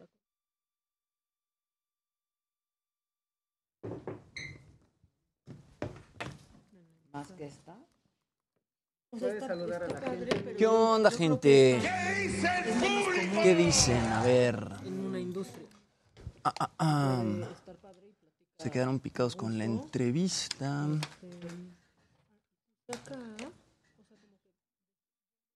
¿Qué dicen? ¿Qué dicen? ¿Cómo va su día? Queremos paz para México, señora Loco, paz. Menos Gracias. Puras notas malas hemos visto el día de hoy. Es que la situación está dura, mi querido Chavarrock. Oye, ya te contesté por Facebook para ver lo de la canción. Adela o Jimmy, somos nueve mil. Pues faltan mil todavía para enseñar el peluche. Hola, Alessandro, ¿cómo estás? Buenos días. Súper feminista, padre. Y bueno, ya. Eh, Tatiana. ¿Qué hubo, chavita? ¿Qué dices? ¿Cómo vas? Somos 9.738. ¿Y la trailera? Pues falta poco. Sí, también. padre. Este, a ver, ¿quieres venir? Ya te. A ver, a ver. Palomea la trailera o ya está. Queremos rock. Eh, sí, porque esta Carla ya está. ¿Van a entrevistar a Alex Tienda? Pues no sé. Sí, pronto. Yo le escribí por Instagram, pero no me ha contestado todavía. Vamos por los 10 mil, vamos, banda. Y luego los 15 Falta poco, falta ¿Qué, poco. ¿Qué se sabe del Mijis? Pues proceso pues publicó están... el fin de semana que había muerto, ¿no? Y que estaban Sí. pidiendo muestras de ADN. Por un de la accidente familia. que hubo a principios de febrero. Pero pues es todo lo que se sabe. Hola, Erika. lo que Buenos le días. Marcos, eres un torpe. Esta Adela, es padre. que no escucha. ¿Lo las puedo contactar, o sea, ponerlos en contacto. Jimmy, me hubieras dejado que te Eh, hipnotizaran ayer. Pues, Luego sí que me en dejé. lugar de esta, mejor esta. Sí me dejé, pero Ah. creo que Y en una sesión Astrid está privada. la padre, siempre está padrísima.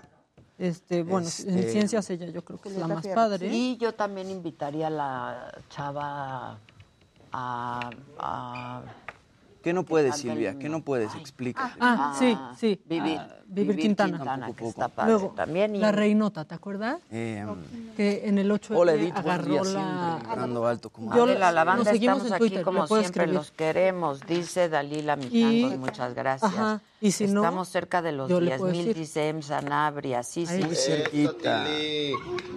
Que si Sí, hemos sí, sí. podido hablar Pero hoy con el hombre de sí ayer en Ucrania, lo estamos buscando, ¿no? Sí, ¿no? Primera a Vladimir. Sí, ya nos mandó videos. ¿Qué, qué, qué es esa? Hola, Magali. Hola a todos días. desde Coyoacán. Hola, banda. Primera opción es ella, ¿no? Y si no, ya yo le Exacto, digo a ella. voy a nada de los 10 mil. Y vivir. Y yo ahorita le Quintana. escribo ahorita a la ¿no? Reinota. Que nos cante el himno aquí, va a estar bien padre. Bueno, ya está invitado. Y lo hacemos de una hora, para que cante Astrid. 10 a 11. De 10 a 11, para que cante Astrid, para que cante Vivir el himno, para que toda nos conmovamos mucho. Ya estás. ¿Hay programa especial el marzo 8? Yes, es justo que lo que, Es lo que se está haciendo. operando. Aunque se está cocinando. Este, ella es Gisela, la que entró es Gisela. Giselo. Giselo. Marcos, ya la guitarreaste por 10 minutos. No sé de qué hablan ya, la verdad. Que es cumple de Lisi Hernández. Felicidades, mi querida Lisi. Felicidades, Lizzy. Que saludes a la banda Giselo, dice Mayra Salgado. Arturo Rubalcaba. No importa que no me gusten tus comentarios, los agradezco mucho. Eh, Alessandra Albiani dice, el único programa vivo, el mejor. Si estamos bien vivos. Bien vivo. Uy, Bien vivísimo. y Y coleando. coleando. Adela, saludos desde Valle de Bravo, Albertón, gran equipo, gracias. ¿Dónde está Casarín? Pues con su bebé. Mira, Abigail. invitemos a la India Yuridia, por favor, dice Liz Delat. Es Giselo, díganle a Giselo. Abigail dice, Adela, me emocioné al ver tu nueva oficina. Y espérense a que vean los foros. Híjoles, es que están padrísimos. Bruno Méndez, Adela, amé el video de tus oficinas, felicidades. Te imaginé Eso. sentada en tu oficina. Eso. Ya me quiero ver ahí, ya me quiero ver ahí.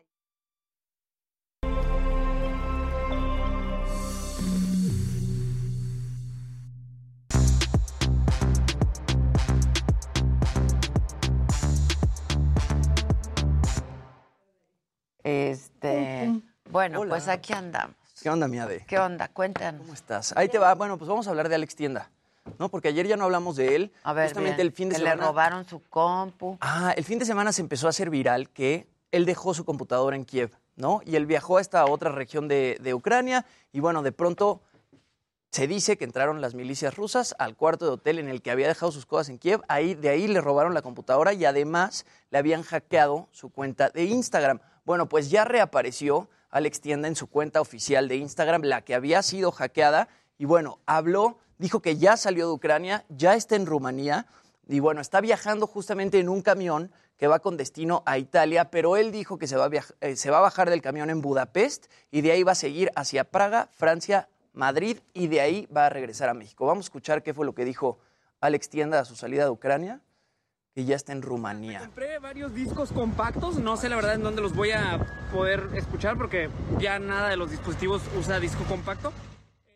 Bueno, ahí está, dice que compró unos discos compactos en una gasolinería, pero un poquito más adelante en el video sale el camión este, que es un camión rumano que está ayudando. Es el que está llevando, sacando gente. Ajá. Tanto ucranianos como gente de otros países los está ayudando a salir A del salir, país. ok. Entonces, pues así las cosas con Alex Tienda. Subió un video a su cuenta de YouTube también, eh, en el que hace entrevistas a diferentes eh, civiles ucranianos y opinan un poquito de, de la invasión en Ucrania. Ya. Entonces, Eso pues Alex Tienda está bien. interesante, ¿no? Sí, y le habían tirado muchísimo hate en redes Pero sociales. ¿en que qué si eres momento? O sea, porque todo es sola. Que sí es Primero que qué bien. Sí, luego que que qué qué mal, mal. y que el protagonismo. Y que no eres desde periodista cuándo de es guerra. periodista. Pues lo ha hecho muy bien, ¿eh? La verdad es que lo ha hecho Mejor muy bien. Mejor que muchos enviados especiales. Es correcto. Y las cosas han ido cambiando y se han ido redefiniendo. Sí, sí, Esa sí. es la verdad. Y a fin de cuentas, tener las agallas para irte a Ucrania, ¿no? En medio de un conflicto. Documentando, claro. pues, no es cosa fácil. No. Por ahí lo decían, además ahora vemos muchísimo las cosas por internet y así es como los jóvenes se enteran de las cosas. Hay muchos jóvenes que no ven noticieros y se la pasan viendo el celular, ¿no?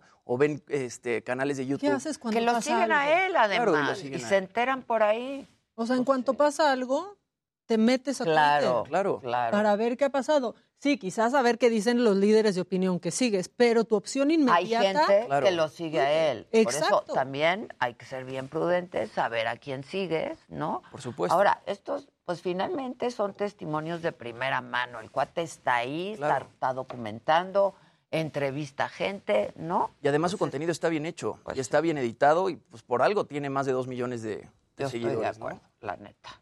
Pues así. Y yo estaba leyendo hoy que el de, el de Tinder viene a México. Eso está ¿Qué fuerte. es ese video? No, pero No ¿Y quién sé. le depositó? Que va a estar aquí en marzo. ahí te va, ahí te va. Estoy En disgustada. el mes de la mujer. En el mes de la mujer. Todo mal, todo mal. A ver, ayer se revela, primero se revela que el Tinder Swindler está siendo demandado por la familia Leviev, que es esta familia productora de diamantes de la que él dice que forma parte, Ajá, ¿no? que es hijo bien, que de Lev de- Leviev. Y que se parece, aparte sí se Sí parece. se parece. Al señor Leviev. Sí, todo lo hizo, todo lo hizo muy bien. Lo están demandando, evidentemente, por fraude, por millones de dólares, ya que usaba el nombre de la compañía para hacer cheques y luego a la compañía le llegaron varias llamadas cobrándoles ese dinero, que realmente, pues, él era el que hacía los cheques. Dijeron que cualquier ganancia que obtengan de estas demandas, eso está padrísimo, la van a donar a las víctimas de este tipo, a quienes, bueno, estafó por más de 10 millones de dólares. Entonces, las chavas estas van a recibir, pues, el dinero del Que resulte de la demanda por parte de los diamanteros. Entonces, Muy bien. Esa parte está muy buena. Pero luego salió otra información por ahí que tiene varias propuestas de antros, tanto en Alemania, en Estados Unidos y en México, para ir a poner ambiente, para ir a abrir botellas de champán, para ir a bailar con los asistentes a la fiesta. Y se dice que quiere cobrar 20 mil dólares por noche. Además de estos 20 mil dólares por noche, que le contraten jet privado, cuarto de hotel de cinco estrellas, transporte en Cadillac y dos guaruras de tiempo completo. ¿Qué? Esos No, son los ya. requisitos de este estafador Ah, eso rockstar Está muy mal, la neta. para venir a México o para ir a otros países y que lo contraten en, en, en Y antros otras para ir a hacer nada. ahí con su deuda se quedaron. Sí, no, vale. qué vergüenza. Yo A ver, pensaba que era una broma ese video. Contrátenos a nosotros y me cae que amenizamos, cantamos, bailamos, todo hacemos. todo. En Cameo, que es esta aplicación en donde te piden videos de saludos de, estrellas, está cobrando 200 dólares por saludo y se dice que en tres días ganó 30 mil dólares. Entonces, Está muy cañón. pues ¿eh? este tipo le saca, le saca negocio a todo, ¿no? Está cañón. No, si tonto no es. No, tonto no es. De tonto no tiene no absolutamente un pelo. Ojalá que con la demanda que está poniendo la, la familia de los diamantes, pues sí, Pues lo sí. pasen a fregar por lo menos un poquito. Pues sí, la verdad. Híjole, oigan, ya que andamos, bueno, que estabas hablando de Alex Tienda, ayer yo llegué a platicar con Adela, este, que estaba muy impresionada de un hilo que vi en donde se han hecho virales comentarios de, pues, muchos eh, conductores de noticias y de muchos periodistas en distintas televisoras internacionales. Y entonces en este hilo que se hizo famoso, pues así como que escogimos a los mejores para irnos dando un quemón de lo normalizado que está esto, porque no es como que ha brincado mucho la liebre. A ver. Arrancamos con A el ver, primero. Sí, sí. Ahí les va. Me, I'm sorry. It's very emotional for me because I see European people with blue eyes and blonde hair being killed, children being killed every day with Putin's missiles and his helicopters and his rockets. No, no, no. ¿Qué? ¿De dónde es este cuate? De la BBC, ¿qué? No, no, no. Y yo ayer estaba siguiendo los noticieros, eh, bueno, estaba viendo CNN Internacional y hay una queja y, y denuncia pública y muy contundente, pero además docu- documentada de cómo está habiendo mucha discriminación y racismo, ¿eh? Que a una mujer este, negra no la estaban dejando subir al camión que estaba sacando gente. Sí, porque dicen que ¿Me están aceptando a sus refugiados Exacto, escogiditos. Escogiditos, ¿no? Entonces, pues, caramba. O sea, es increíble Hay esto. más. Bien, a ver. Echen el otro. Now with the Russians marching in, it's changed uh, the calculus entirely. Uh, tens of thousands of people have tried to uh, flee the city. There will be many more. People are hiding out in bomb shelters. But this isn't a place, with all due respect, um, you know, like Iraq or Afghanistan, that has seen conflict raging for decades. You know, this is a relatively civilized, uh, relatively European, I have to choose those words carefully too, uh, city where you wouldn't expect that or hope that it's going to happen.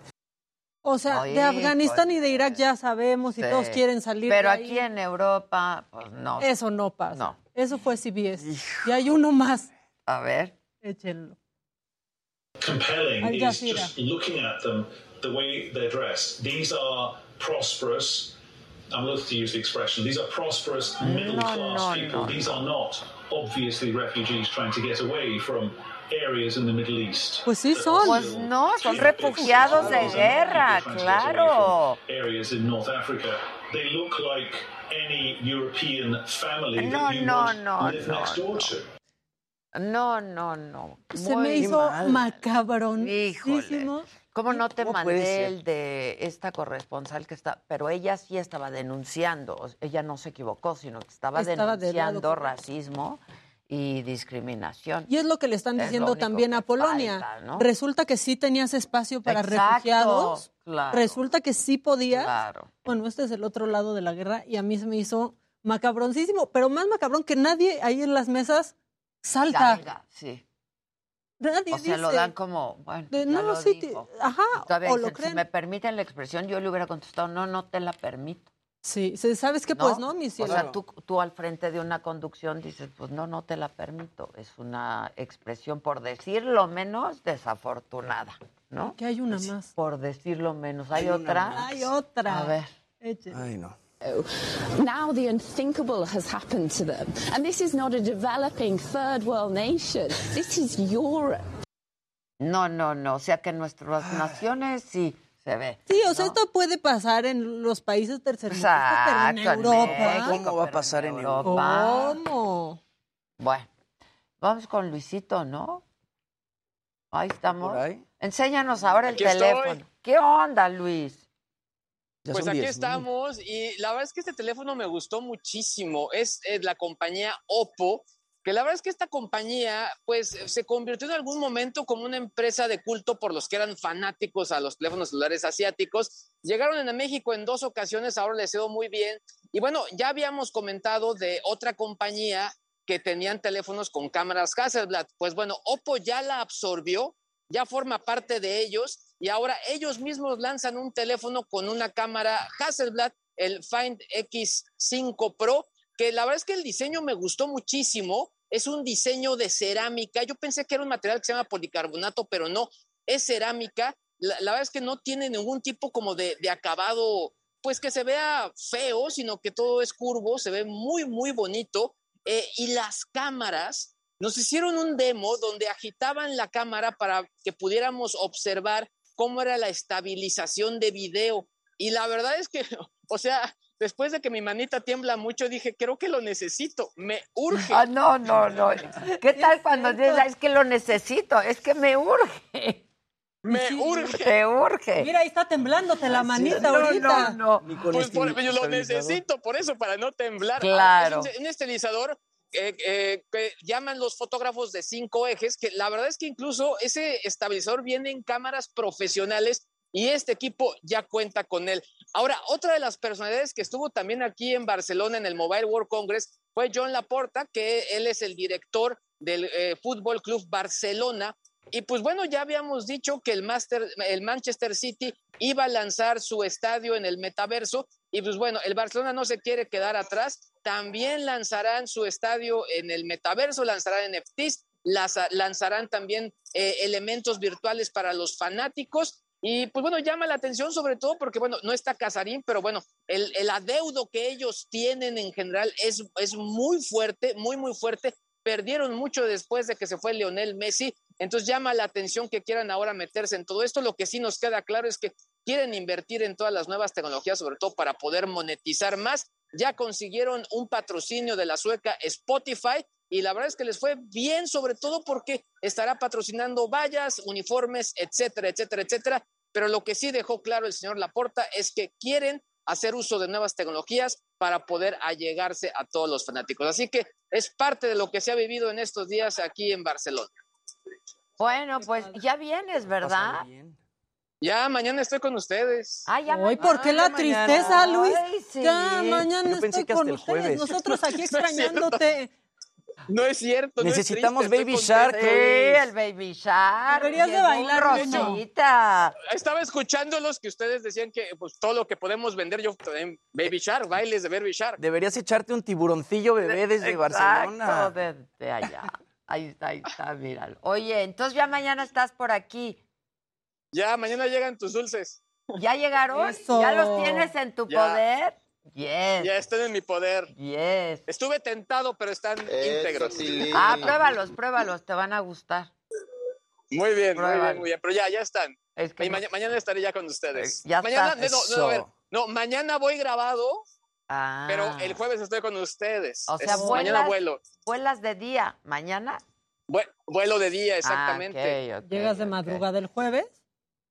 No. Llego a las Al- no, llego a las 4 de la tarde. Ah, el ya, ya entendí. Llega Ok. mañana en la tarde. Y ya de- vienes Ah. el jueves Exacto. con tu jet Exacto, lag. reposo el Exactamente, reposo el jet lag por la tarde. el jet lag. jet lag, Muy y ya bien. El vienes. jet lag. Hombre, qué suerte Exacto. tienes de poder reposarlo. Porque... ¡Qué a gusto! Sí, sí, sí. Bueno, reposar es un decir porque hay que preparar el programa del día siguiente. Es correcto. Eso sí. Es correcto. Siempre Es comprometido. Tráete, tráete muchos gadgets y cositas. Pero fíjate que eso no ha habido mucho. La mayoría les cuento Eso allá, pero que en no serio. nos trae nada. Sí. no nos trae nada. No, yo te voy a decir Ese lo que dice Adela pretexto. Perdón. Compra, ¡Compra! ¡Tráenos! Fírmale, Es que Luis. ya se, me, ac- ya se me acabaron los viáticos. Uy, pues Ah. perdón. Los regalitos son de tu bolsa, compadre. Esos no van en la nómina. Esos ya están comprados. Eso sí. Eso. Fue lo- eso se compró el primer día. Muy bien. Tú muy bien. Jabugo ahí del aeropuerto. al alto Exacto, vacío. al alto aeropuerto. Este- esto- este- estoy intentando llegar así como Luisito Rey. Exacto. Te está poniendo nerviosísimo. Ahí nos traes cositas, ¿eh? Esperamos. Muy bien. Sale. Muy bien. Atentos. Cuídense mucho. Buen viaje. Bye, Luisito. Buen vuelo de regreso. Bye, bye. Ya estás. Bueno, pues así las cosas. Así las cosas. Oye, Mía, de una recomendación para la gente que no ha ido a ver Licorice Pizza al cine. La Que fui a está muy ver. buena, me dijo Terés. Está extraordinaria. Licorice, Licorice Pizza. La quiero ver. Me dijo. que también está nominada a los Oscars a. Mejor Película. La verdad está brutal. Está protagonizada por Cooper Hoffman, que es este chavito que está aquí, que además es hijo de Philip Seymour Hoffman, que es este actorazo que falleció hace muy poco tiempo, y protagonizada también por Alana Haim, que es esta chavita que vemos ahí, que ella además canta en una banda súper exitosa que se llama Haim. Y bueno, dicen que esta mujer pues la va a romper eh, en el mundo de la actuación, porque la verdad lo que hace para hacer su primera película es increíble. Ahí también tenemos a Bradley Cooper y retrata una historia de amor entre dos chavos. Él tiene 15 años y ella es pues una mayor de edad. Ella creo que cuando se conocen tiene 28 y pues retratan esta historia de amor medio imposible que al final eh, pues termina siendo bastante interesante. Se conocen en los 70s en San Francisco y la verdad es que el soundtrack también es impresionante. Está dirigida por Paul Thomas Anderson y como les decía también aparecen Bradley Cooper y Sean Penn. Así que bueno, ya me faltan pocas películas para terminar de ver todas las nominadas a A Mejor me Película del Oscar. eh, Me falta. ¿Ya viste Coda? Coda ya. ¿Ya viste Don't Look Up? Ya. me ¿Ya encantó. viste? Yo a esa le voy muchísimo. Yo también. Sí, me Don't Look. Up también. Dune, no la has visto. No. Está es en que HBO sci-fi Max. no me gusta. Es sci-fi, pero está muy bien hecha. Y sale Timothy Chalamet. Ya sé, yo sale soy muy súper fan de Timothy. Luego. King Richard, ya la Ya viste. la vi. Está en HBO Max. Licorice Pizza, que es esta que ahorita está en cines. No está en plataforma. No está en plataformas todavía. Todavía The Power of the Dog, Ya ya, la la vi viste. en dos Yo la veces. tengo pausada todavía. Yo ya la vi dos veces. Un poquito lenta, pero la actuación de Benedict increíble. West Side Story, No la he visto. No la has visto. Sale, habíamos dicho el 2 de marzo, que es mañana en Disney Plus. Ah, ya. y Mañana. El Callejón de las Almas Perdidas ya la Ya viste con ya, claro. Entonces ya Me ahí vamos avanzando. también el callejón, ¿eh? Ya vimos varias. Ya vimos varias. La verdad. Hay otra de la que hablan mucho, eh, al menos leí este en el New Yorker una super reseña de Le Petit Maman. Que la, la pequeña mamá.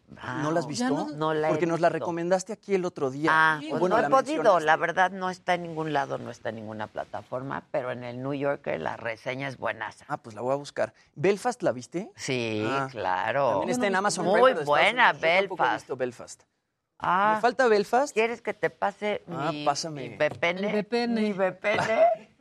¿Tú tienes tu VPN? Pásamelo. No, la verdad no. Ok, yo te paso mi VPN. Échamelo. El VPN, donde necesitan VPNs en Rusia. Ahí para ver necesitan porno. el No, en VPN. serio. Pornhub está bloqueado en Rusia. ¿También? ¿Cómo? ¿Ya pueden también? entrar con un VPN. ¿Qué, Ah, qué ironía? mira, qué con el ironía. VPN pueden Sí, entrar a bloqueado. Pornhub. Bloqueado. Ándale, ándale. Bueno, ya vi a Gustavito Prado junto con sus invitados por ahí, ¿verdad? Vamos a hacer una pausa y regresamos rapidísimo. Gustavito Prado, muy más todavía esta mañana.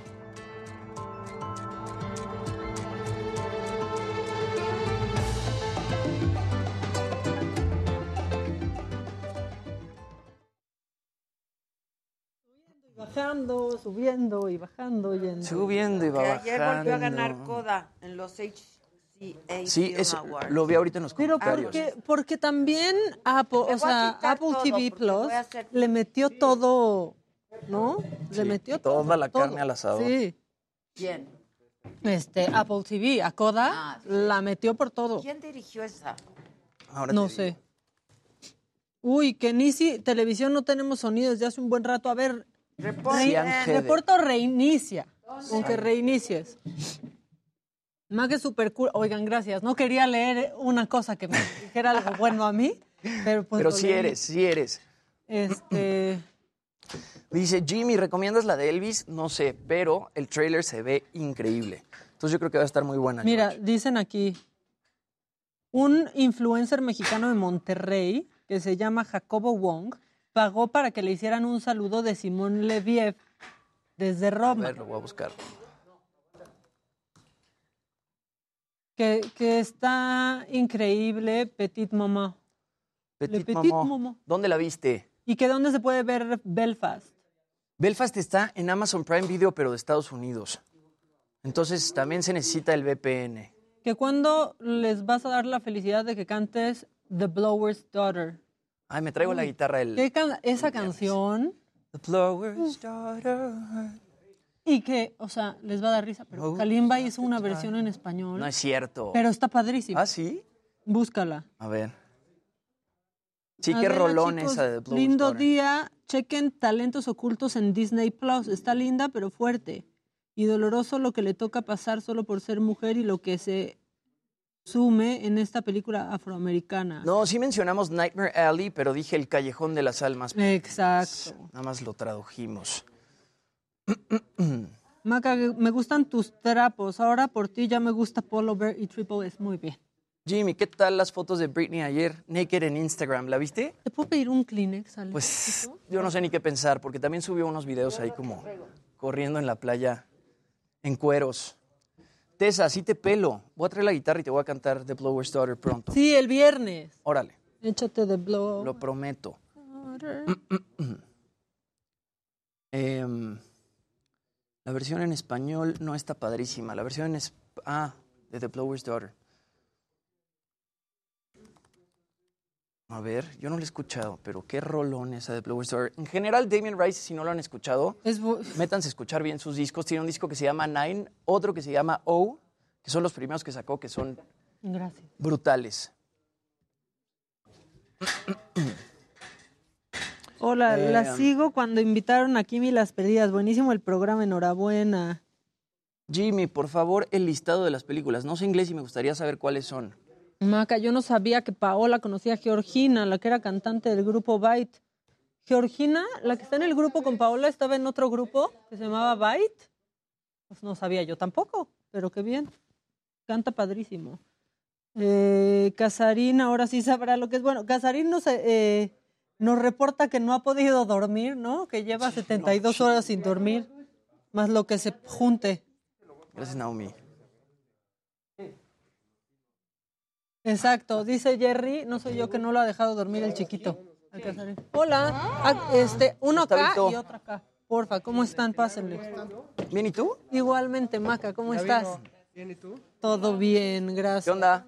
¿Cómo estás, Jackie? Bien, ¿y tú? Qué buen tatuaje ese, qué padre. conocían? ¿Cómo estás? Sí. Hemos unido eso, ¿eh? Sí. Ya, no, es que como es el modelo de aquí. Sí, va, siempre llega Gustavo. No, tú estuviste en tal cosa. Sí, sí, sí. ¿Pero qué? ¿Cuándo fue? Uy, no, hace como. A ver, es más, lo voy a buscar. Años. No, no, no. ¿Cuántos años? No, nada más para ver. Tengo 25. Hace siete años. ¿Tú cuántos tienes? Sí, hace un chingo. Hace un chingo. Yo. Yo tenía 20, creo, 19. Pero te ves muy bien, usted. ¿Te parece? Muy bien. ¿Tú? Bueno, yo siento que ya Siempre no, bien. no parezco menor de edad. Bueno, bu- diría mi sobrina, bueno, bueno no. Bueno, no. Bueno no, pero, Fotos pero tampoco Casarín. vas a la farmacia y te piden tu credencial del INAPAM, Gus. Confórmate con eso. O sea,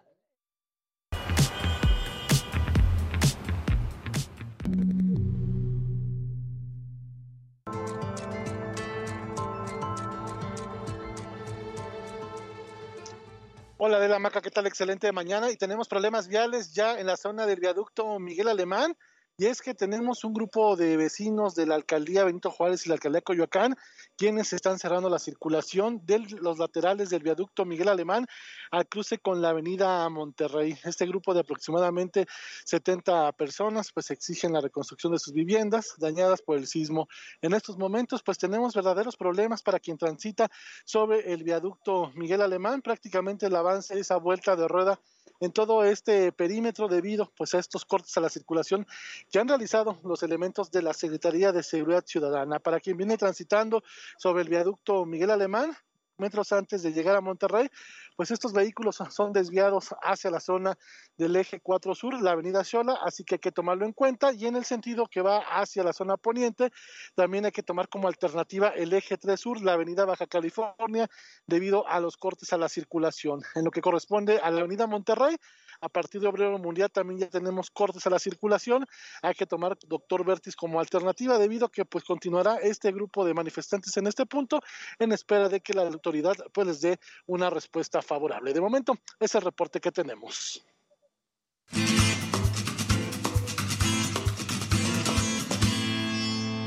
y es martes, martes de trapos, Trendo y ya está Gus Prado, director de Trendo MX. Es mi momento favorito de la semana, Gus, porque aparte traes invitados, invitados que siempre conocen al Jimmy porque era modelo. Qué bárbaro. me balcones aquí, Mike. Yo estoy empezando a pensar que Jimmy era el 01800 Free Drink y por eso se me ¿Verdad? ¿Verdad? Está La cabrón. semana pasada que si lo habían descubierto. Ah, la, la semana pasada con David. De Paragon. Paragon. Y ahora que estuvieron, bueno, Noriega. presenta primero a tus invitados y ahorita les contamos el chisme. Bueno, pues hoy de estamos, pasado. está aquí con nosotros, ni nada menos ni nada más que aquí está Jackie Crespo. Y viene también Gavino. Gavino, ¿cuál es tu pido? Azuela. Gavino Azuela. Sí. Pásate, Una cosa, pásate. hola, Adela, ¿cómo Estás estás? en tu programa, pásate. Bienvenida. ¿Quién Estamos- sabe? Nadie que sepa más de tendencias en este mundo. Ah, no tengo micrófono. Y luego nos enteramos que aquí dos personas en la mesa comparten pasado. ¿Cómo? Yo te estoy poniendo al día. Comparten No, pasado. Comparten pasado. Pero vamos a ¿Ya sabías? No, pues que se conocían de cuando eran niños. Sí, de, de Ah, chavita. ¿Te ¿y acuerdas? ¿Tuvieron sus que veres? No. Laborales. En un video musical nada más. Ah, ok. Bienvenidos, muchachos. Zoe. bienvenidos. Hola, salieron en un video de ¿Te acuerdas que te me enseñé un video de. Zoe? Bueno, pues ella, es- ella es la Ella es la dama joven. Ándale. Bueno, ¿alguno de ustedes se la pareja acuerda joven. De hace muchísimos años? Creo que todavía sigue, yo no lo sé, alguno de ustedes sabrá, que se llamaba el Bar Milán. Claro, el Bar Milán. Bueno, el Bar Milán. ¿En Reforma o en no, Milán? estaba en la calle Milán, La calle en la de colonia Milán.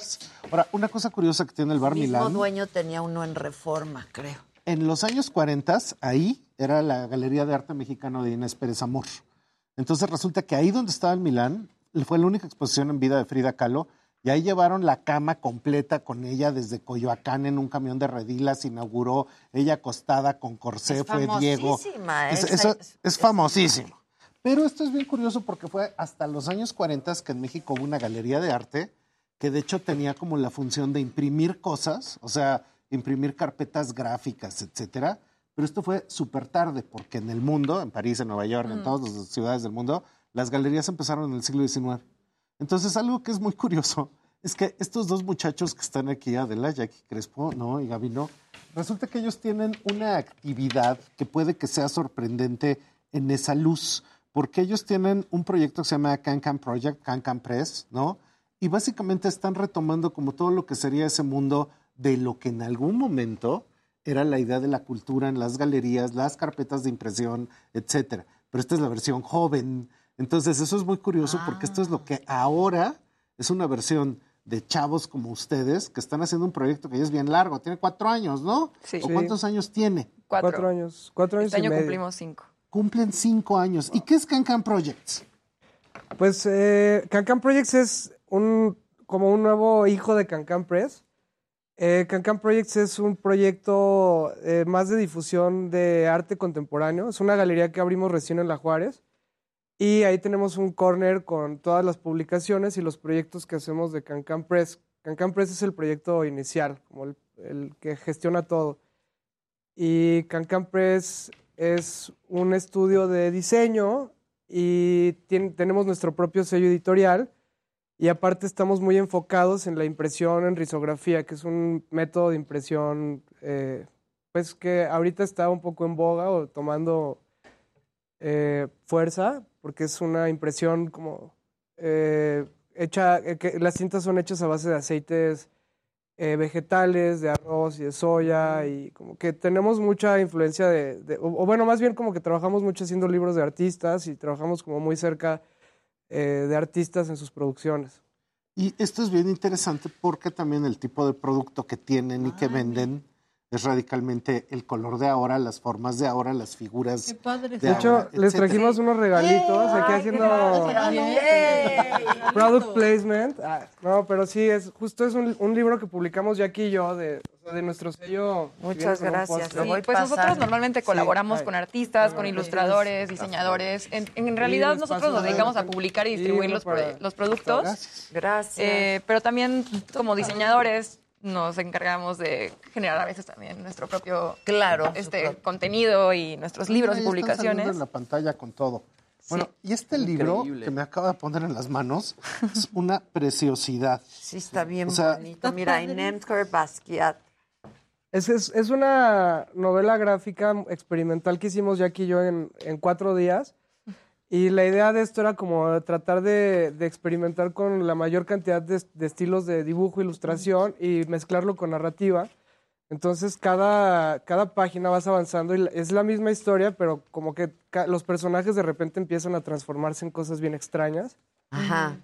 Y pues es, es una novela sobre el intento de un, de un migrante en Estados Unidos de convertirse en artista.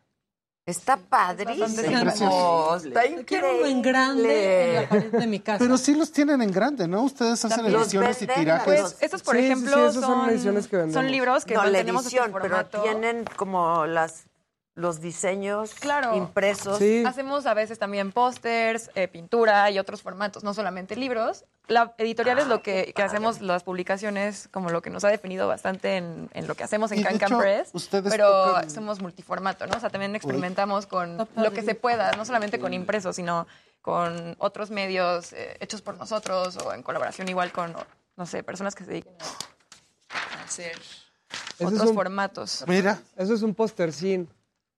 Es un póster. Padre. Sí, como cuando vas desdoblando va apareciendo un arte distinto Eso, hecho por... eso es de un diseñador Ay, de, de Alemania que se llama Colin Dorfler. Ajá. Y justo también el proyecto va mucho de la colaboración. Hacemos en nuestro sello editorial, eh, estamos buscando todo el tiempo artistas contemporáneos eh, de México y de todo el mundo y, y se trata como de estar, eh, de convertirnos en una especie de plataforma de que publica nuevos talentos, o sea, desde ge- emergentes hasta también gente tal, tal vez ya un poco más conocida pero es muy colaborativo. Siempre es estar buscando propuestas de diseño que van con nuestra línea curatorial, se publican, los distribuimos en todo el mundo también. Estamos en más de 10 países distribuyendo Wow. nuestras Wow. Ujú. Eh, principalmente Bob Europa, Ross está Asia. aquí, está bueno. y de hecho también ustedes están imprimiendo en todo, ¿no? O Está sea, increíble. hay ropa, o sea, tienen como impresos que también pues, son usables. Es que hay de es- pared. Hacemos de todo un poco. Sí, esto es para Por playeras. ejemplo, esta Sí, que es la risografía, claro. que es la técnica que usamos en el libro, solo se puede usar sobre papel. Entonces hacemos pósters, libros, no sé, algún, cosas como en formatos eh, que entren en papel. Pero usamos serigrafía, que se puede imprimir sobre ropa, sobre plástico, sobre cualquier material. Eh, Creo que también algo que últimamente hacemos mucho es que como estudio de diseño eh, nos gusta mucho estar eh, buscando marcas y colaborar con distintas marcas y eh, experimentar el diseño, en, o sea, en otros formatos más allá de lo editorial. Entonces hacemos colaboraciones con marcas de ropa y ¿Con o sea, quiénes desde moda. han hecho o qué han hecho?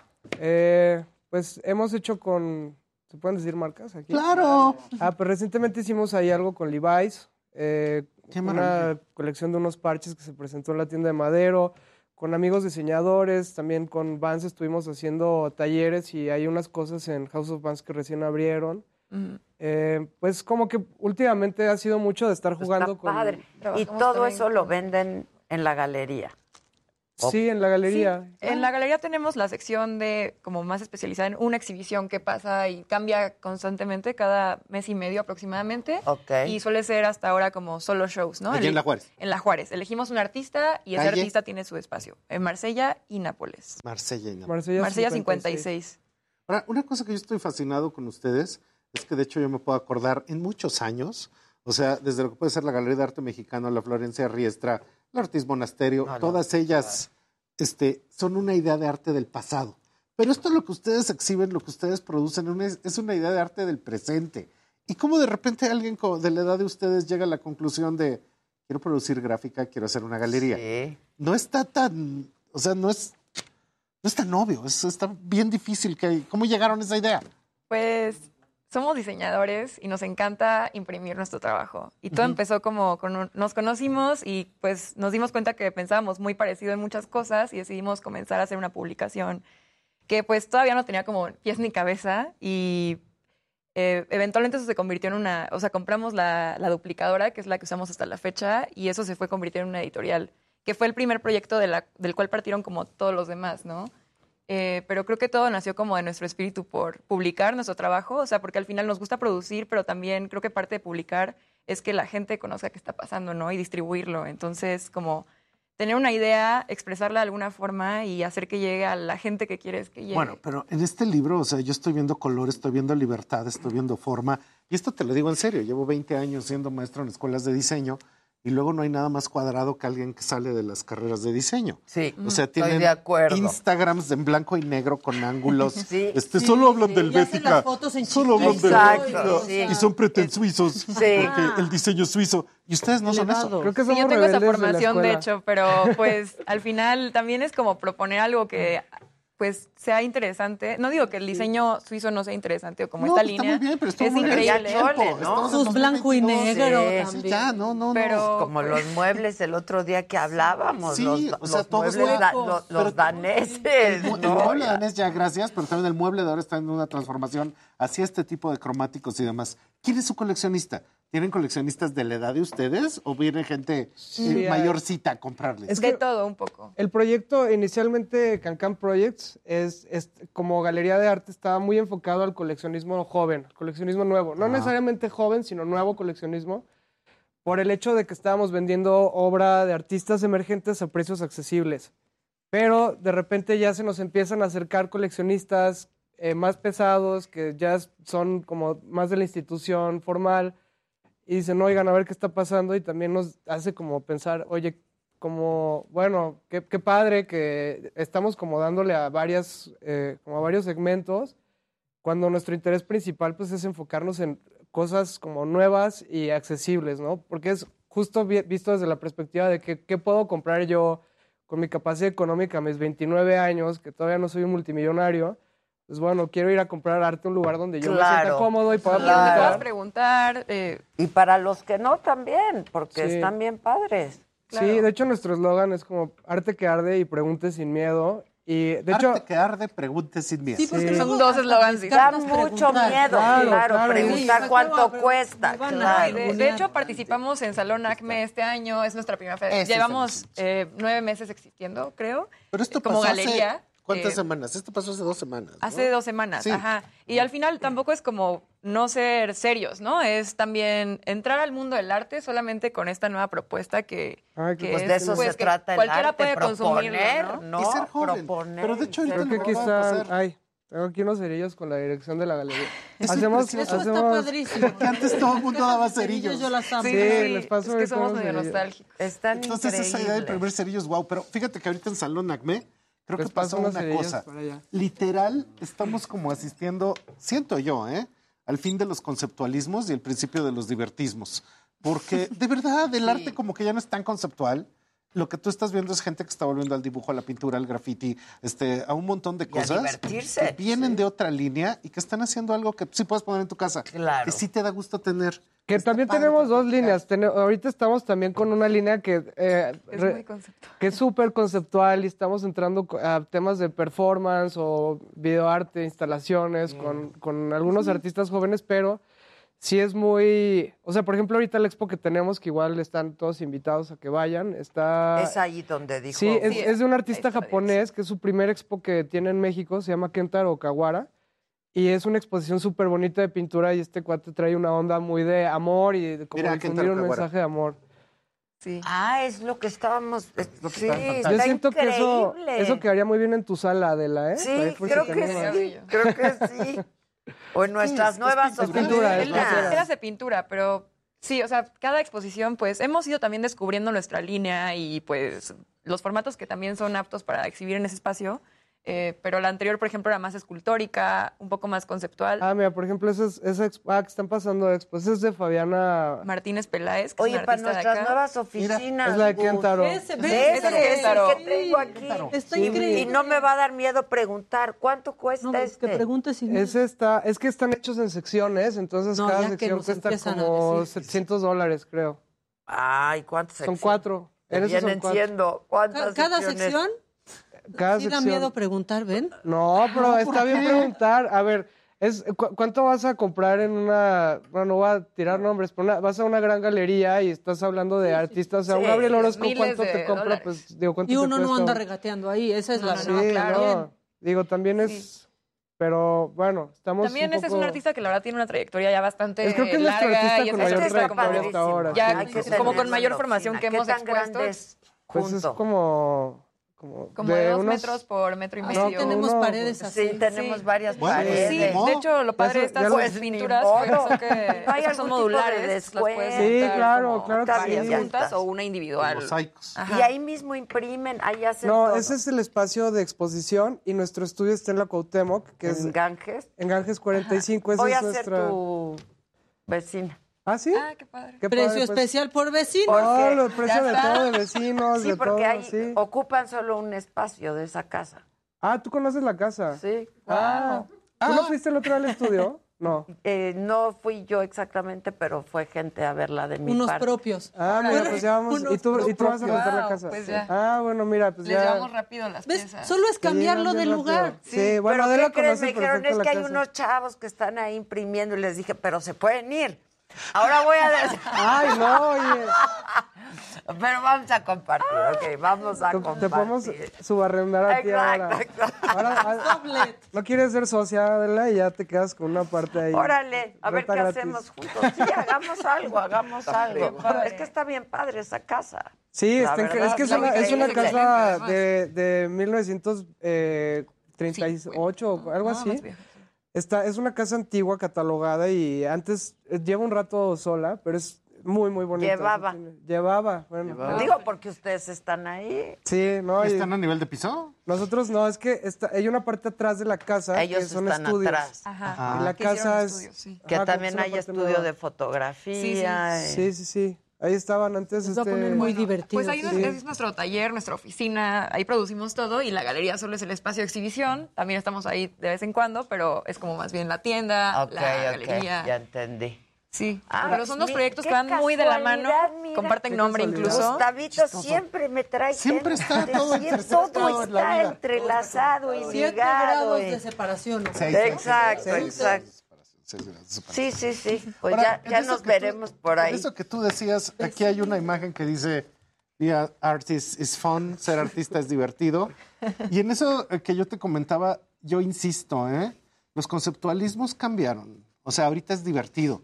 Los performances cambiaron, las acciones son distintas. Sí. O sea, ya no es este mundo, Gabriel Orozco, de ser tan pedantes y de que las cosas no se entienden y son inmateriales. Ahorita el arte es material, el diseño es verdaderamente la reina de la estética en el mundo, o sea, la gente entiende los diseños y a partir de los diseños está entendiendo las gráficas y básicamente el mundo del Instagram hizo que seamos animales visuales, claro. no pensamiento. O sea, yo siempre he estado en contra del conceptualismo, ¿eh? me molesta mucho eso de tener que pensar nunca me ha gustado. me parece de mal gusto. O sea, que le tengas que pensar a un yo no cuadro. No, yo no puedo. No, yo no puedo. No este, puedo poner a ver así. ¿Me quieres decir algo? Mándenmelo por fax. Yo creo que el arte o te gusta o no te gusta. O sea, ¿qué compras? Sí. Algo que te guste. Claro. Pero eso es sensorial, ¿no? A menos ¿No? que sea Pues yo creo que también tiene un nivel conceptual todo, ¿no? O sea, porque todo se hizo por claro, alguna lo puedes razón y todo significa, si quieres buscarle un Pero concepto, esto lo va a me tener. alegra el ojo, me gusta cómo se ve, me sorprende y me divierte. Creo que una cosa que siempre es constante en Cancán es que son imágenes y productos de alto impacto visual. O sea, nos gusta que a la primera atrapar a alguien porque el producto le parece interesante antes de saber de qué trata. Y luego si le gusta conceptualmente, pues creo que Oye, cierras qué bueno. todo el ciclo, Claro. ¿no? O sea, haces que Pero sea como todo interesante en y la rica vida, toda la ya aquí experiencia. te entra por los ojos, ¿eh? Sí. Y que a las marcas también les funciona muchísimo. Hacen identidad este, de Sí, marca también. Somos diseñadores, también hacemos este branding, eh, identidad, Claro. Hijo, diseño en tenemos general. mucho trabajo, ¿eh? Justo ahorita buenos trabajamos. Qué buenos sí. vecinos Nos tenemos enfocamos mucho en los libros porque es trabajo. a lo que nos dedicamos más, pero hacemos de todo. O sea, Sí, ahor- ahorita lo que más hacemos es identidad visual y diseño editorial. Ya la vi, está El increíble. grandma is disappointed. La abuela. I am as well. Es, es que está increíble. Me Sí, les, les mandamos luego unos, Sí, este especialmente para que los pues, tiene muy buenas reacciones de la gente porque creo que se identifican bastante con la historia del... Sí, ese ha sido nuestro bestseller y dijimos, bueno. Es que está los- padrísimo, Grandma la is- verdad. No, o sea, el, el No, libro el de libro, Was el libro. Y Está aparte, qué, precioso. qué importante es que el arte esté bien impreso, ¿no? De pronto Sí. puedes comprar alguna litografía o alguna la obra de arte que, que la calidad realmente no está bien hecha. Y tener arte bien impreso, pues siempre es. es Ahora, yo no sé si increíble. ustedes lo tengan en la mente, un poco lo que está diciendo Jimmy, pero pues todos tenemos ya las impresiones digitales y en cierta manera la risografía nos devuelve a otro mundo de impresión. Es que es ¿no? todo lo contrario. Es Ajá, como es por retomar, eso es como retomar un- el proceso de análogo de Sí, impresión. como entre mimeógrafo, serigrafía Exacto. y Eso es el stencil. Ajá, eso. el... la- Es, o este- sea, es, es impresión a base stencil. o sea, Stencil, claro. Y de hecho son eso- tintas directas. Está Es un padrísimo. como- pero solo puede imprimir con un número de tintas limitado. Entonces, haz de cuenta que sí tiene eso que está como entre serigrafía, mimeógrafo este, este, y stencil. Y es también limitado Pero- el número que se puede hacer, ¿no? Se recomienda usar la risografía para tirajes medios. Si no se vuelve un poco caro y pues difícil porque es una técnica artesanal, nosotros recomendamos hasta mil ejemplares, que sigue siendo corto comparado con una editorial que hace libros de texto, ¿no? O ¿Y sea, ustedes también maquilan para los demás? Sí, somos una imprenta. imprenta. Cualquiera O puede sea, yo imprimir llego lo que quiero quiera. hacer mi libro. Se te cotiza diseño, tu libro y tu diseño y todo. Ajá, podemos Increíble. diseñarlo o solo imprimirlo o las dos cosas. Ahí ya como cada proyecto lo que necesite el cliente. Está increíble este librito, ¿eh? Sí, sí, Pero no solo el librito, lo que Y están presentando en galería, lo que tienen en impresos, es algo que hay que ver, porque Hay de verdad esta es la tendencia. Dense una vuelta, los, los invitamos a que se den una vuelta y se echen un mezcal ahí con nosotros. ¡Hombre! ¡Hombre! Sí. ¡Qué bonito! ¡Qué bien la vamos Ahí a siempre, ahí pasar siempre ahí, se le recibe bien a la ¿eh? gente. Siempre tenemos una hielera con mezcalitos y chelas para... Como debe ser. Sí, En la claro, saga también, claro, no se preocupen. Sí, en la saga también. Oye, y este encanto que tienen los dos, la tarjeta, o sea, todo es increíblemente de hoy, pero la tarjeta tiene un gofrado con el tipo de serigrafía. No tengo tarjeta. como de antes. ¿Dónde Sí, está la tarjeta? librito.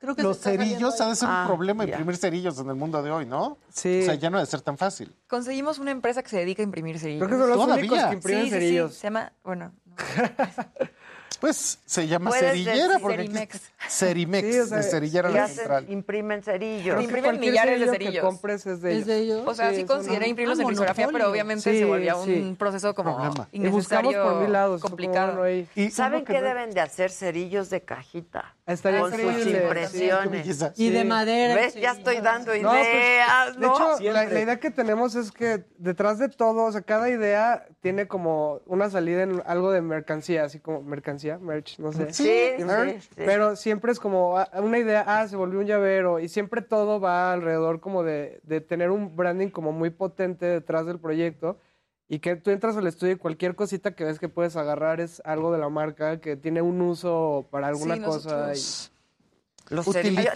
yo adoro las cajas de cerillos.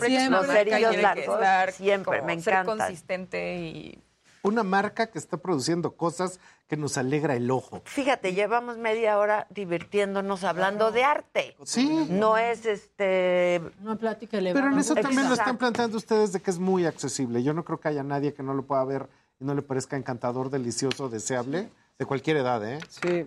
Ah, bueno, eh, también lo que hacemos mucho es que con estos artistas hacemos reproducciones en prints, lo que hablábamos ahorita, y eso sí son prints que todos cuestan 400 pesos. Ah, qué bien. Entonces tú puedes encontrar una collab con estos mismos artistas que a lo mejor si ya no tienes 700 dólares por una pieza, sí tengo 20 dólares para un print que me llevo a mi casa. Claro. De Kentaro tenemos prints, la expo que está ahorita en la galería, entonces digo, es como la versión económica, la reproducción de la obra, pero al final son piezas del mismo artista, están seriadas, son este, tirajes limitados, tienen también un valor importante, ¿no? No es nada más. Qué maravilla. Un Se nos acaba el tiempo. Digan sus redes. Y tú ¿Dónde? también.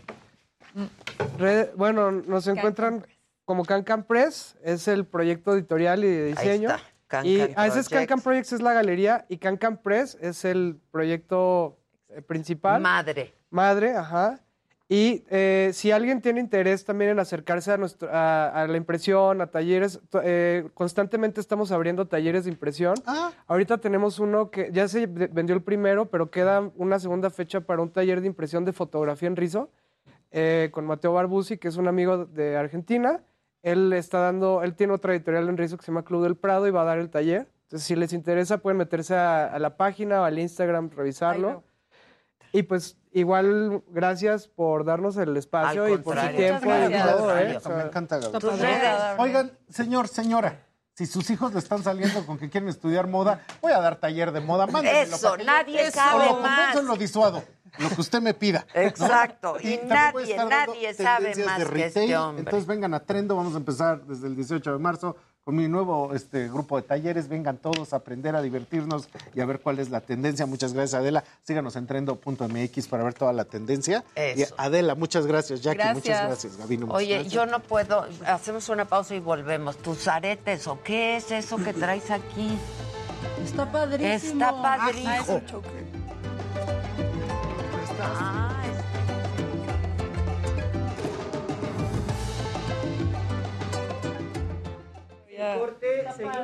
Está padrísimo. ¿De dónde es eso? Se llama Tusa.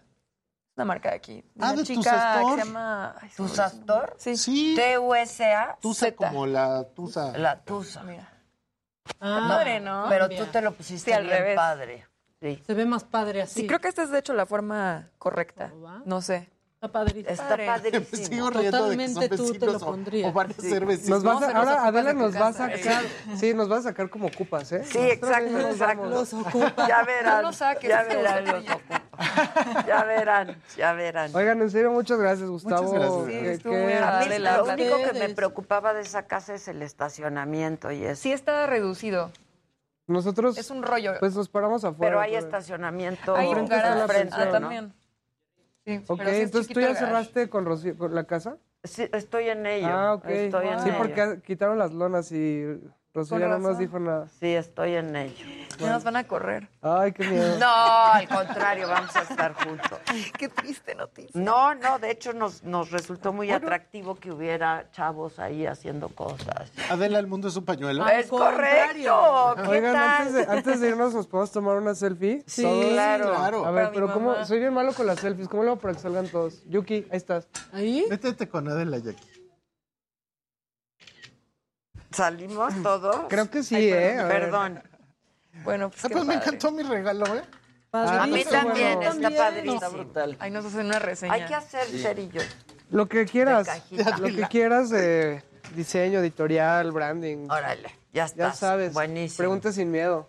Pregunten sin miedo. Estés muy bien, qué gusto. Fíjate. mucho gusto. ¿eh? Gracias por todo, ¿eh? Gracias. Gustavo, fíjate, mucho gusto, ¿eh? Muchas igual. Muchas gracias.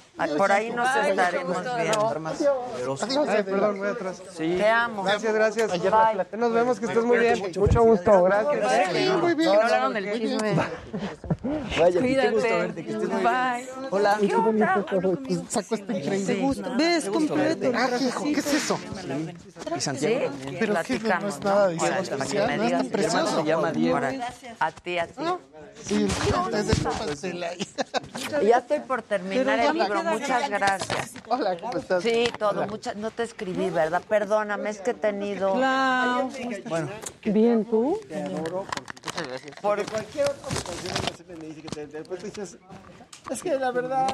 Así no, güey. O sea, ah, es que, güey. Sí, se vale. Se vale. Ahora estás cansada. O- Sí, o sea, huevo. la A verdad. la cena. A mí me gusta que me hable con la verdad. Es que le dije, no, güey, así no. Sí. Me encanta tú. Viene porque tiene... Ah, Está sí, positiva. covideña, sí. covideña. Paola, yo. Nunca haber sido positivo está negativo.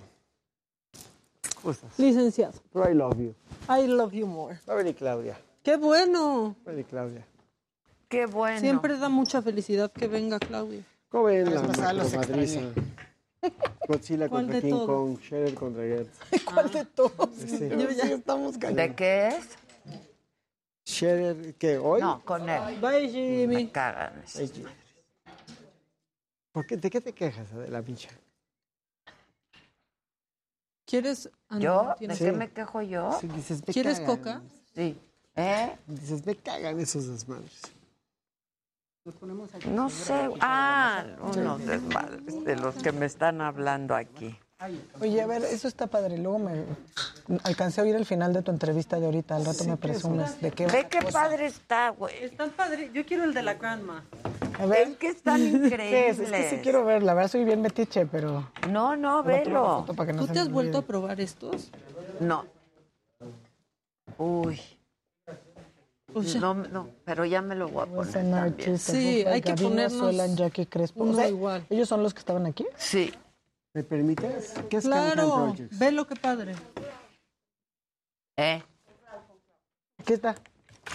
Toma. ¿Me lo firmas? Y me lo das ahorita a salir. Ay, es increíble. ¿Qué? ¿Verdad que está padre? Vacuna. Ah, ya. Uf, necesito eso para mis hijos. Ya esperemos que salga. Ojalá. ¿Para el niño? Sí, para el niño. Pero ya ves que estaba abajo de 12, entonces nos esperamos ¿Ves? un tiempo a que saliera Este es la mi jurisprudencia, Porque son. Ah, ¿Sabes, ok, ok. Claudia, que Max está obsesionado con Basquiat por el cómic de Basquiat? El 10, soy Jesús Martín Mendoza y te invito.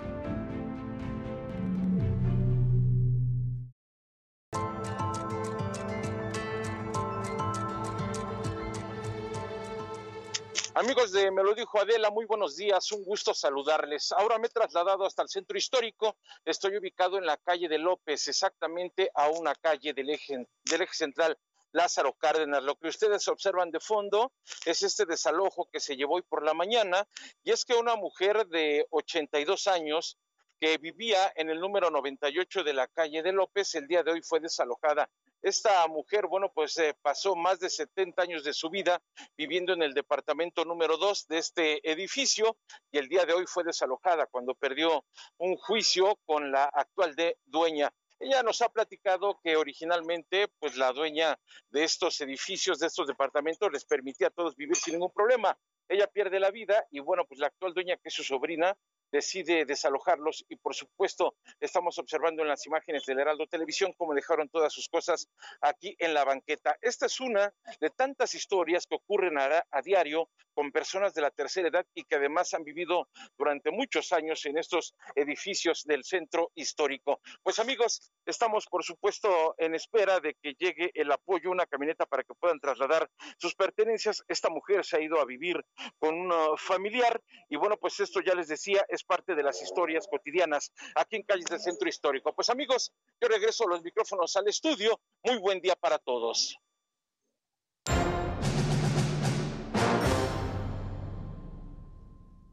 Bueno, pues aquí ya estamos, Claudia Aguilar y Lancat. Fíjate qué padre es el arte y lo que genera y provoca que llevamos, ¿no? Todo el tiempo hablando de que quiénes son, de que cómo están, de que si tu hijo está clavado con Basquiat. Eh, es bien padre el arte. Es lo máximo. La gente no alcanzamos a entender, fíjate, ahí en el chat decían, ay, ya cualquier cosa es arte y ya qué sección tan aburrida, ¿no? Porque no educamos. Y no, no educamos. educamos. Sí, y el arte te rescata, de verdad, de todo. En los momentos de más profundo desolación encuentras a través del arte. De Creo la- que eso refleja, por ejemplo, artistas como Basquiat, Basquiat. Yayoi Kusama, eh, ¿no? O sea, como que está esta- esta Kusama parte donde tienes todo tu tema de Kusama hizo una colaboración con Louis Vuitton. Murakami también, Kunz también. También. Y sacaron unas cosas padrísimas que yo, la verdad, solo alcancé a comprar una carterita así chiquitita. Este, Pues son imposibles de conseguir. Imposible. Y Es más, y del es mercado más, secundario. no la salen. compré, me la regalaron. Del mercado secundario. ¿Te acuerdas? Sí, me la regalaron. Una cosa padrísima. Es Mis que, hijos saben. Y te digo algo. es que el arte está en todas partes. Estamos viviendo en la actualidad la era de oro del arte mexicano. Los artistas contemporáneos Yo ahorita estoy mexicanos son lo máximo. clavada con José. Con Dávila y con Rico, también te gusta mucho Rico, ¿no? Rico está increíble, ya que desde Iñaki Bonillas, que, es- que, que está fenomenal. Sí, es, esta es la época. o Pero sea, Dávila, qué cuate. sí, es Digo, ya está en otro nivel, pero Sí. está cañón. Sí, y aparte es un tipazo. Yo lo entrevisté en mi podcast. Para el que quiera oír una entrevista con Dávila, entusiasta. con- Y eh, próximamente en la saga. Exacto, También. de Mil Amores. De Mil me- Amores. ya, ya nos tardamos. Paola Pineda. Sí, que es lo máximo. de Ah, hecho, vi su obra ahorita en Maco. En Maco. Oye, Estuvo en Dubái. Bueno, sí fue, ¿verdad? Sí, estuvo en Dubái. Una anécdota de Max, Max Katz, te mando un beso, te amo con todo mi corazón. Me dijo, antes de que le gustara el arte, lo llevamos a ver el show en el MUAC de Carlos Amorales, que es fenomenal. Y no quería ir. Entonces, desde que entra, dice, es que el arte, papá, me hace, me hace querer vomitar. Y le digo, bueno, que te haga vomitar es muy bueno porque el arte tiene que hacer que sientas algo. Dice, Claro. no me estás entendiendo. No me Mi ahijado tenía que ser. No, me estás entendiendo. Para ahí. Frases de la madrina.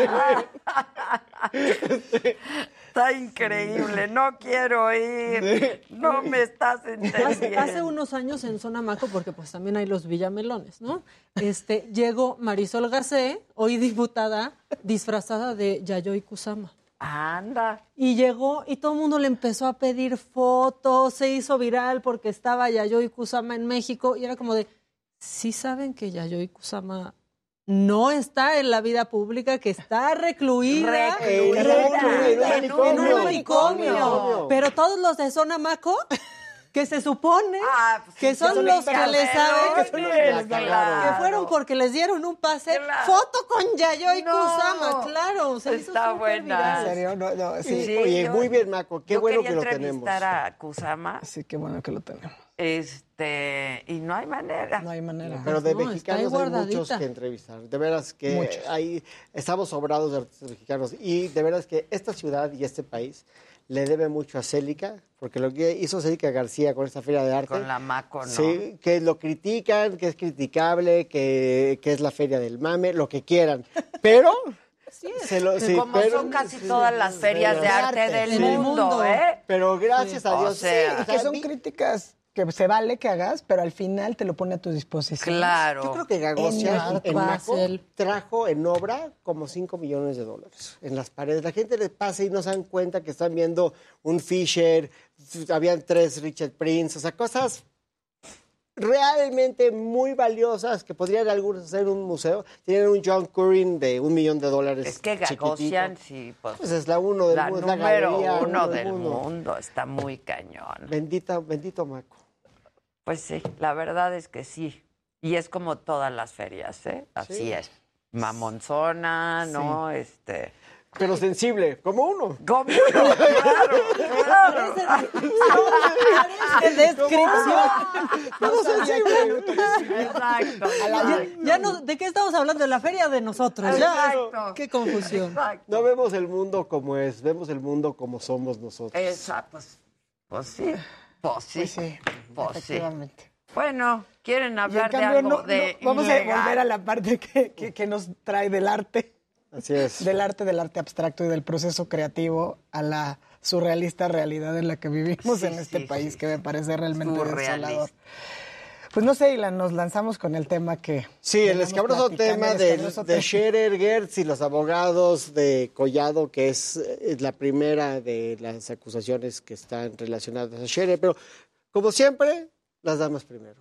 So, al menos que... No, la verdad es que fue bien difícil, o sea, veníamos platicando un poco. Eh, sin duda era el tema, ¿no? Estuvo, yo creo que en la prensa nacional era ocho columnas con como que fuego abierto. Varios días. Varios días, ¿no?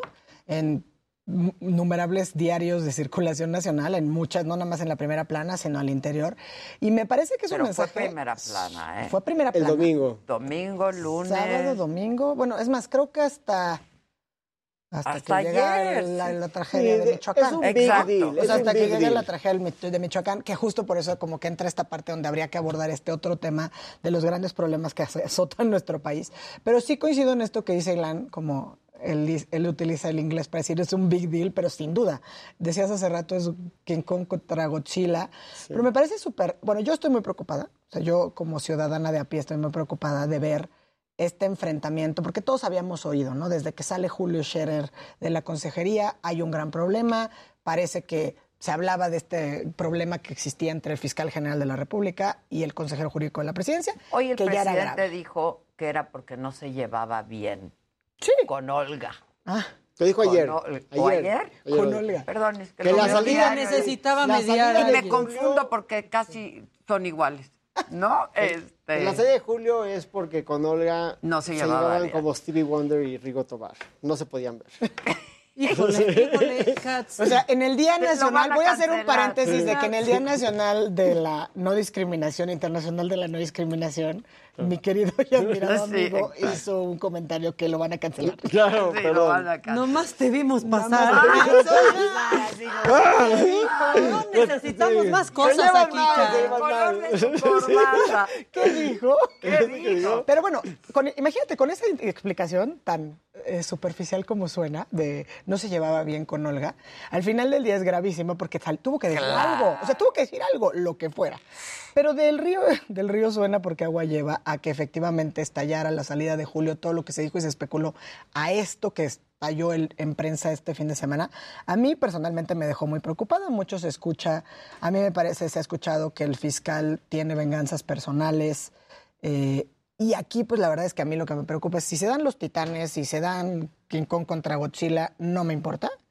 Pero si van a agarrar ve- venganzas personales, porque a Julio no lo toquen, pero entonces cualquiera que huela a Julio, haya comido con Julio, esté cerca de Julio, entonces es un objetivo de un fiscal que ha demostrado que es bastante vengativo, por no decir un personaje Y tanto cuanto siniestro. Pero, o sea, Entonces, a mí eso como ciudadana me preocupa, porque es el titular de la Fiscalía General de la República. Claro. O sea, no podemos perder de vista eso.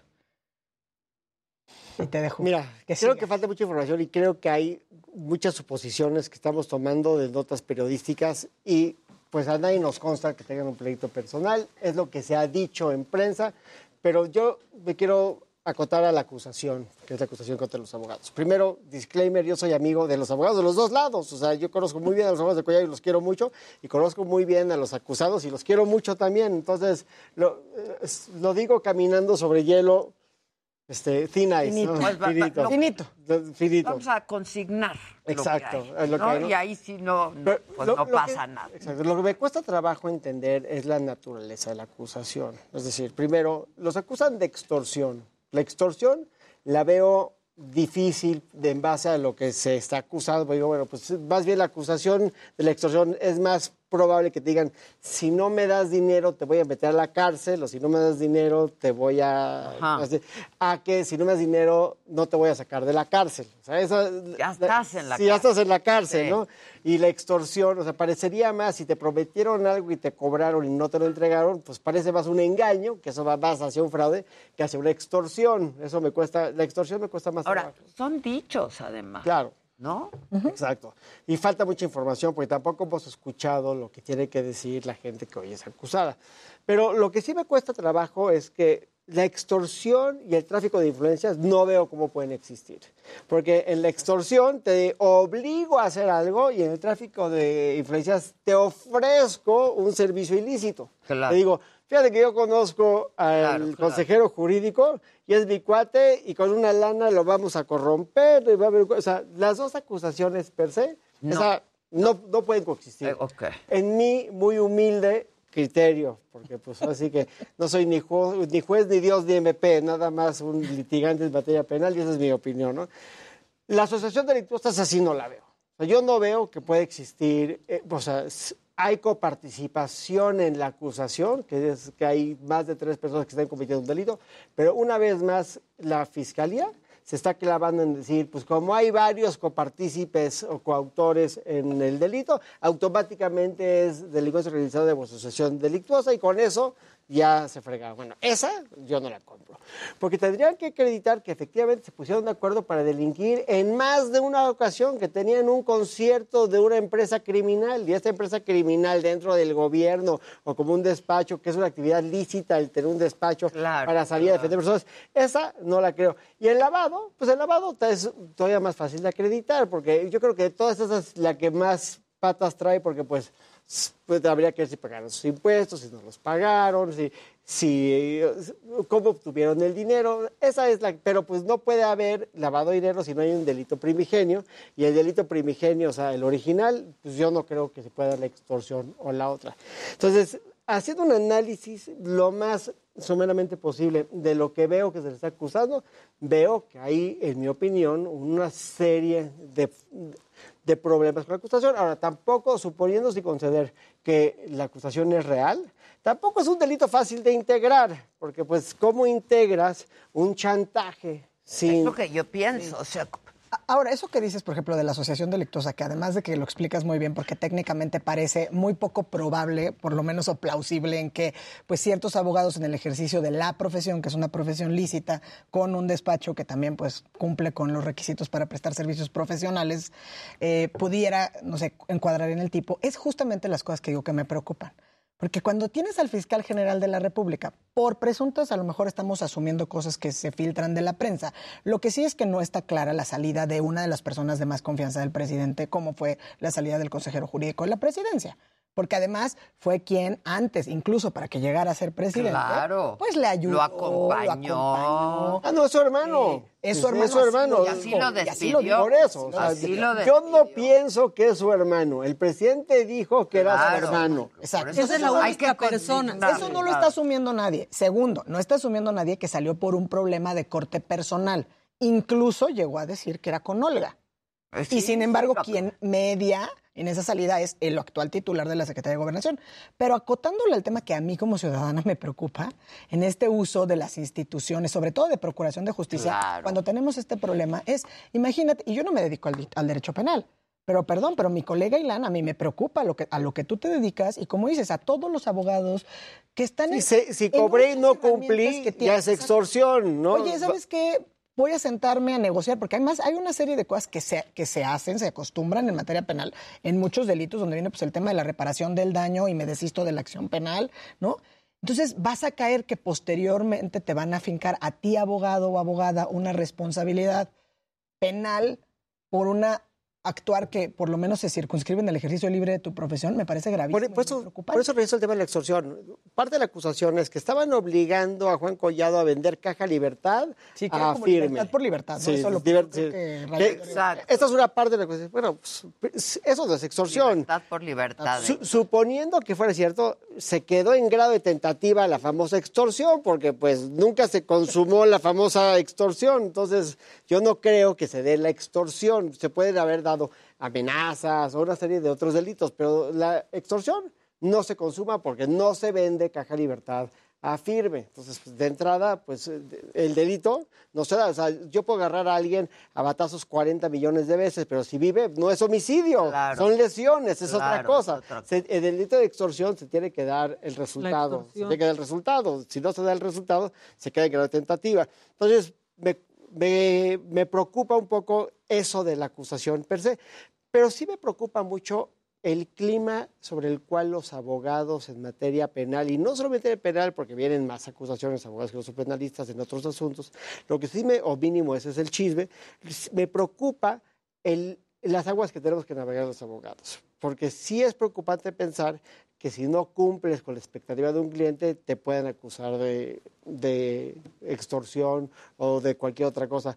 Pero bueno, pues como dice mi maestro y amigo José Luis Nazar, pues en las grandes ligas los madrazos están muy fuertes, ¿no? Y, hemos visto la, la visceralización. Sí, eso es lo que preocupa. Es lo que preocupa sobre todo porque el fiscal además, digo, mucho se luchó o, o, tratamos como ciudadanía incluso de el fiscal que no fuera el fiscal carnal, ¿no? Esta parte de la autonomía.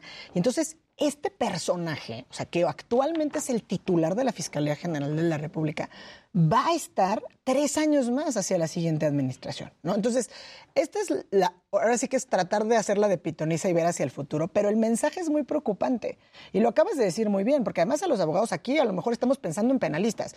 Por el asunto nada más, sí, sí alcanza, digamos, a embarrar a otras prácticas, a otras áreas de práctica de la propia profesión, pero además ya de por sí el ejercicio por la defensa del Estado de Derecho, aunque sea una abstracción, digamos, lo que estamos muchas veces los abogados tratando de defender, hemos sido frente de muchos, digamos, ataques frontales, incluso desde las mañaneras, ¿no? Donde los abogados que defienden, por ejemplo, la inconstitucionalidad o a ciertas empresas son acusados de traición a la patria. Entonces, tener un fiscal general de la República que va a estar tres años más, que va a llegar hasta la mitad del siguiente sexenio, con algo que por lo menos, como dice mi amigo Ilan, huele a, o sea, tiene cierto tufo de ser una venganza de corte personal, a mí como ciudadana me, preocupa, y me preocupa mucho. Pero, pero, ahí estamos partiendo de la base, o, o, Claudia está partiendo de la base, que las motivaciones del fiscal son perversas. Para efectos de esta plática, o sea, de, de, del cuadro.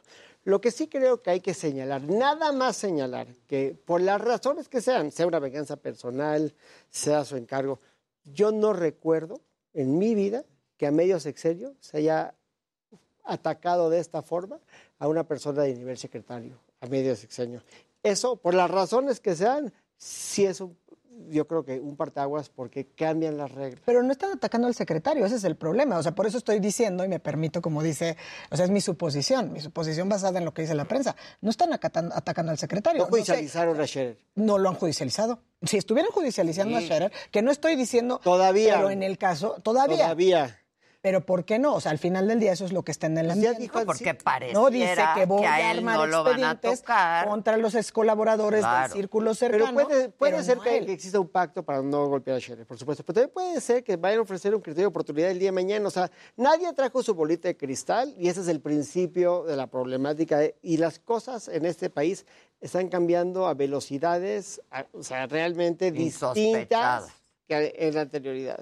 ¿No? O sea, vamos no en a cuanto a velocidad ni en cuanto necesariamente hacia el buen Sí, o sea, no necesariamente no sea en la dirección que nos gustaría Exacto. necesariamente. Y, y sin duda, cualquier cosa que a lo mejor alcance a oler como que esto pareciera que estamos combatiendo actitudes eh, corruptas o nexos para hacer redes, para abusar, por ejemplo, de las influencias, tráfico de poder o como Habrá que ver. llamar, Sí. habría que ver. A mí ahorita no me huele a eso, no es la lectura que le doy. A mí Es que las el- notas la son nota- otras. Las notas son no- las notas. Pero es por lo que hemos platicado, porque Sí. además aquí sí hay mucha información. O sea, al final del día eh, hay mucha información de por qué ciertos abogados, porque además aquí sí son os, no he visto as, ¿no? Sí. Ciertos abogados, abogados. penalistas están siendo foque- ¿no? foco- Ahorita sí. Pero- ahorita son pero- tres, pero están abiertas otras, digamos. Exacto, pero ahorita se habla de Otro tres. como pool de abogados penalistas, ¿no? Por así Tres y un financiero. Ya. Son tres abogados y un financiero. Exacto, tres abogados y un financiero. Y en este caso, porque este es el como que alcanzó a irse, no sé si más rápido, para, y además ya salió Juan Collado, y está la carta de Juan Collado. Pero sí, pero y eh, estaban citados para comparecer a- ayer y ya no se, Se presentaron. no, bueno, Se de- en, la audiencia argumentaron los abogados que serán acusados que no habían tenido, o que había inconsistencia con las copias y que tenían abogados nuevos que no habían leído, entonces aplazó la, se difirió la audiencia para la próxima semana, Y cosa presencial, que ¿no? no es No es rara. necesariamente inusual. O sea, Sí, no, ocurre, ocurre. O- o Sí, sea, ocurre. Yo creo que el juez hizo lo correcto. Estoy diciendo, yo tengo abogado nuevo, no ha leído las copias, lo tiene que estudiar, pide un diferimiento, pues lo, Lo para garantizar una adecuada defensa, entonces el diferimiento es normal y a nadie le hace daño. O sea, al contrario, todos me imagino que lo que quieren es que... Ganar eh, tiempo. Aparte Sí, de ganar para la defensa, para partes, integrar la claro, acusación, la ¿no? O sea, como- acusación, claro. Exacto, to- totalmente. Son, son momentos interesantes, como decían los chinos. Y como ha dicho el presidente también, momentos interesantes. Momentos interesantes. Pero sí, Y estelares también. Yo creo que Pero estamos empezando, hoy que empezamos el tercer mes del, del año, estamos empezando un momento bien complica- complicado, un mes que se le complica por las fechas, Especialmente al presidente, presidente, ¿no? Por las en cómo mujeres, las marchas, en sí. cómo reciben las marchas. O sea, porque hay que decirlo, o sea, el 8 es la próxima semana. ¿no? El siguiente martes eh, se conmemora el Día Internacional. Es el peor día, en teoría, para el presidente. presidente. todo lo- Porque no sabe claro. cómo Y procesarlo. se sigue toda la semana y todo el mes. Toda la semana y todo el mes. Están llamando otra vez al paro Ajá. del 9 de marzo, ¿no? Al paro de todas las mujeres. Hay ahí algunas cifras ya incluso de lo que económicamente representaría este paro. Estamos empezando momentos bien complicados. ¿No? Este es un tema, el tema de, de la verdad lo que ocurrió en Michoacán. En Michoacán, lo de la narrativa del presidente es- también, o sea, es- No hay cuerpos, en- entonces... no hay cuerpos, hay sangre y casquillos como si fuera una cuestión Y restos humanos. y restos humanos en bolsas. Ajá. Este es lo más sórdido que No, he es macabro, es macabro. macabro. ¿no? Entonces, creo que estamos entrando en momentos, como dices, vienen muchos tiempos y no sé, que se avecinan cambios complejos. Sí, para Pe- decirlo menos. Pero hay demasiada especulación en torno a estos asuntos, porque hoy dijo Loret en su columna, escribe que el fiscal general está integrando una carpeta en contra del secretario de Gobernación para usarlo de moneda de cambio para ir por la cabeza de Scherer. Eso, esa especulación, sí se me hace una No, especulación muy aventurada, pero muy, muy, No, muy, es que muy.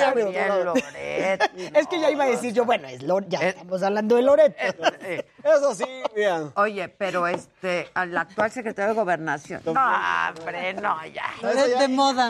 Loret de moda. Ya no nos vi a Maca así como se quedó, sí me muerdo la lengua. Muy, muy, muy aventurada. No, Eso sí es aventurado, especulativo. Nos vemos mañana, muchísimas gracias. 9 de la mañana. Creo que se cayó la señal en Easy. No tiene nada que ver con nosotros, pero vamos a revisar. Gracias, que pasen un buen día. Hasta mañana. Eh,